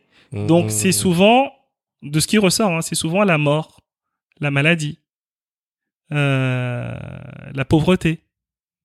D'accord. C'est les trois, en tout cas, moi, c'est les trois facteurs qui, qui ressortent. C'est que, je sais pas, euh, ben, mes parents, ils m'ont viré de la maison, j'ai plus d'argent, ou en tout cas, mes parents, c'était difficile et je me suis juré de plus avoir ça. Euh, ma mère, elle a eu un cancer. Euh, mon frère, il est mort dans un accident. Je sais pas, ça a un rapport à chaque fois avec ça. Mort, maladie, pauvreté. Ouais. Et c'est c'est ce qui font qu'en fait elles, se, elles ont elles ont une rage de vaincre et qu'elles font des choses. Et euh, ou sinon, bah, j'étais impacté par un tel, euh, je sais pas, par Nelson Mandela, par euh, un tel, et, euh, et en fait je me suis vu là, j'ai vu la souffrance du genre humain, je me suis dit ah non je peux pas. Ou euh, ou en tout cas, ben Martin Luther King ou un tel, il m'a impacté dans ma vie euh, avec son discours, il était mort pour ses idées. En tout cas, il y a, y a ouais, et qui font que en fait ces personnages y arrivent. Donc en fait c'est où vous avez une histoire et c'est ok, mmh. ou alors vous êtes impacté par quelqu'un et qui fait que que que, que vous, vous vous battez pour pouvoir y arriver. Mais dans tous les cas, dans tous les cas, tu sais, en fait, c'est marrant parce que tu as deux choses.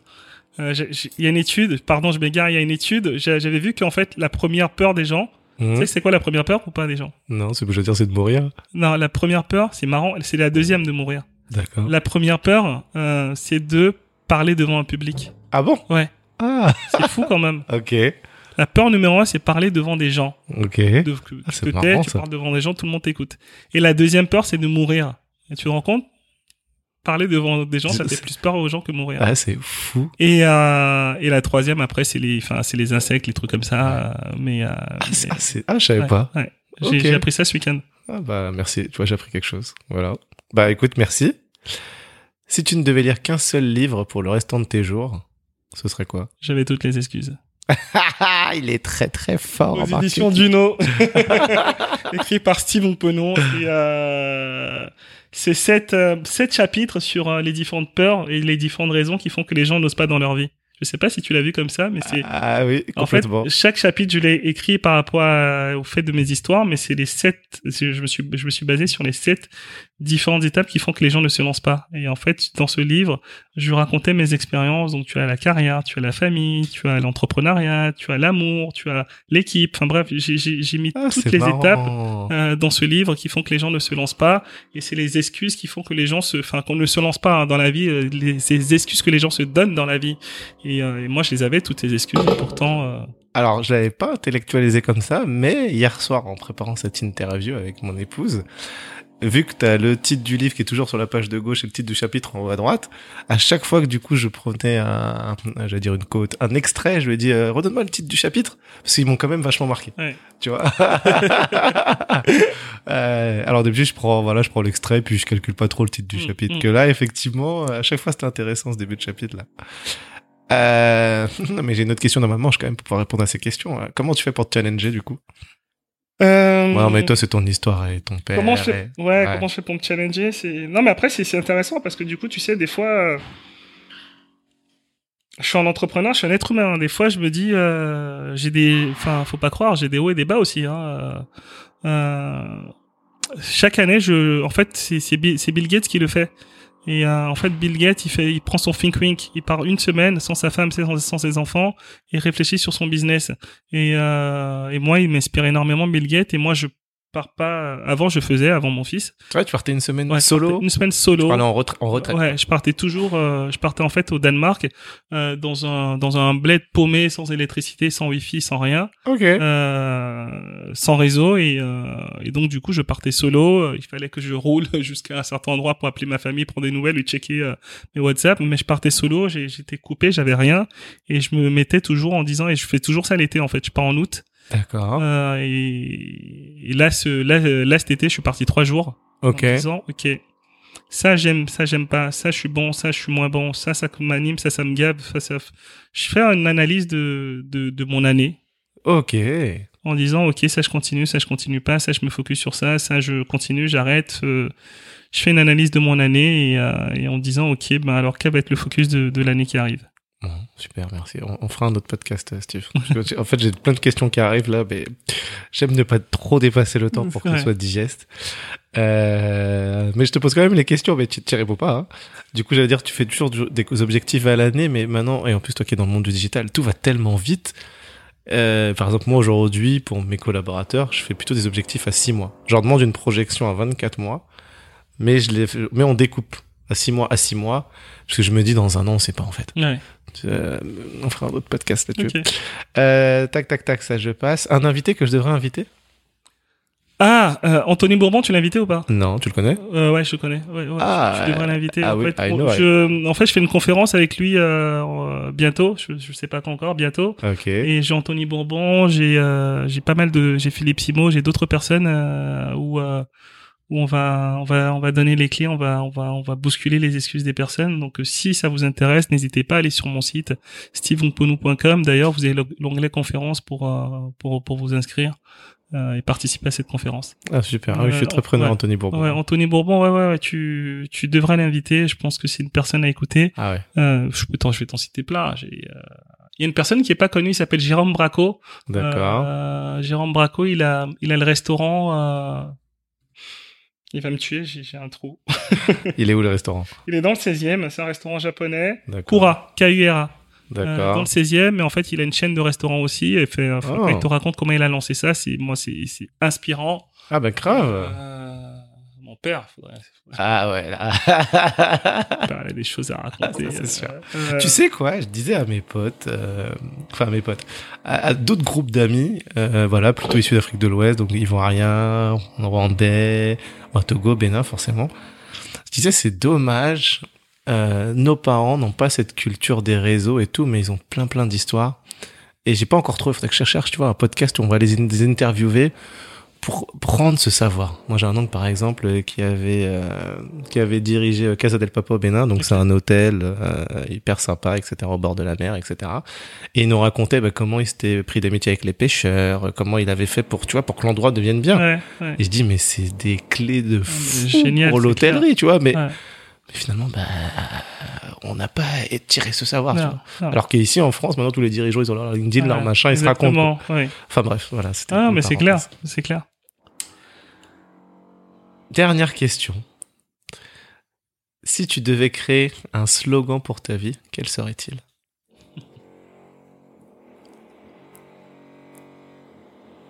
Un slogan pour ma vie? Yes. Toujours croire en soi pour déjouer les obstacles. Oh, merci. Ah, c'est beau. Toujours croire en soi pour déjouer les obstacles. Je crois que le podcast où j'ai dit le plus le mot beau, incroyable, c'était le tout premier avec Abdelali Badawi, tu vois. Euh, Ça fait plaisir. Ouais, mais à cette époque-là, enfin à cette époque-là, j'étais impressionné, c'était le premier numéro, tu vois. bah oui. Là, maintenant, c'est pas que je suis moins impressionné, mais j'ai plus l'habitude. Du coup, euh... Alors, c'est en fait ton histoire est touchante. C'est gentil. Ouais, c'est en fait c'est ça. C'est mon histoire, c'est ça. Euh... C'est ça. C'est comme ça. Est-ce qu'il y a une question que je ne t'ai pas posée à laquelle tu souhaiterais répondre? Non, mais c'était euh, hyper intéressant de d'échanger avec toi. De, enfin, de. Moi, j'adorais. Euh, malheureusement, le temps ne nous permet pas, mais j'adore. Mais en tout cas, on se reverra. J'adorerais ah échanger avec toi parce que je pense que tu as énormément de choses à m'apprendre aussi. ah, euh, c'est réciproque. J'aimerais, j'aimerais vraiment, pourquoi pas même développer une amitié. Enfin, je trouve. Carrément. Apprendre beaucoup de choses et en tout cas, c'est moi, j'aime bien ce que tu fais. Et Merci je beaucoup. Trouve ça, je trouve ça chouette et bravo. Euh, Peut-être euh, comment me suivre, comment avoir. Euh... Oui, vas-y, vas-y, vas-y. euh, alors, je vous invite à me suivre sur Instagram. C'est steves s t e v e s h o u n K-P-O-N-O-U sur Instagram. Euh, comme je dis, allez suivre, un follow, c'est gratuit, ça coûte rien.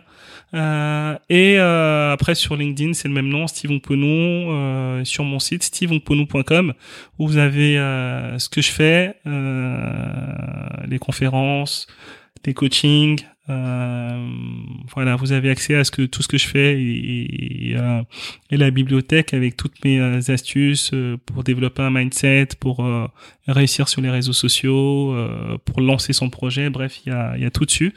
Et n'hésitez pas à regarder le livre. J'avais toutes les excuses. C'est aux éditions Duno. C'est disponible partout. Fnac, euh, Cultura, Amazon, enfin c'est disponible partout et euh, plutôt bien bien placé.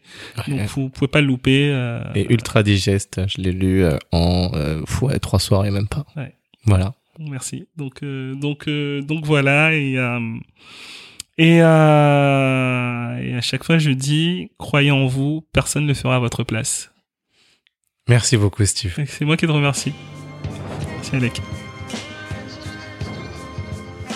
Félicitations, vous êtes arrivé au bout de cet échange. J'espère qu'il vous a plu et surtout que vous y trouverez des clés pour aller plus loin dans vos projets. Si vous avez aimé, un partage à une personne de votre entourage et une note de 5 étoiles sur Apple Podcast sont un vrai coup de pouce pour moi. Pour me faire des retours, proposer des invités, ça se passe à l'adresse contact@casserlescodes.fr. Merci encore, à très vite pour un nouvel épisode de Casser les codes.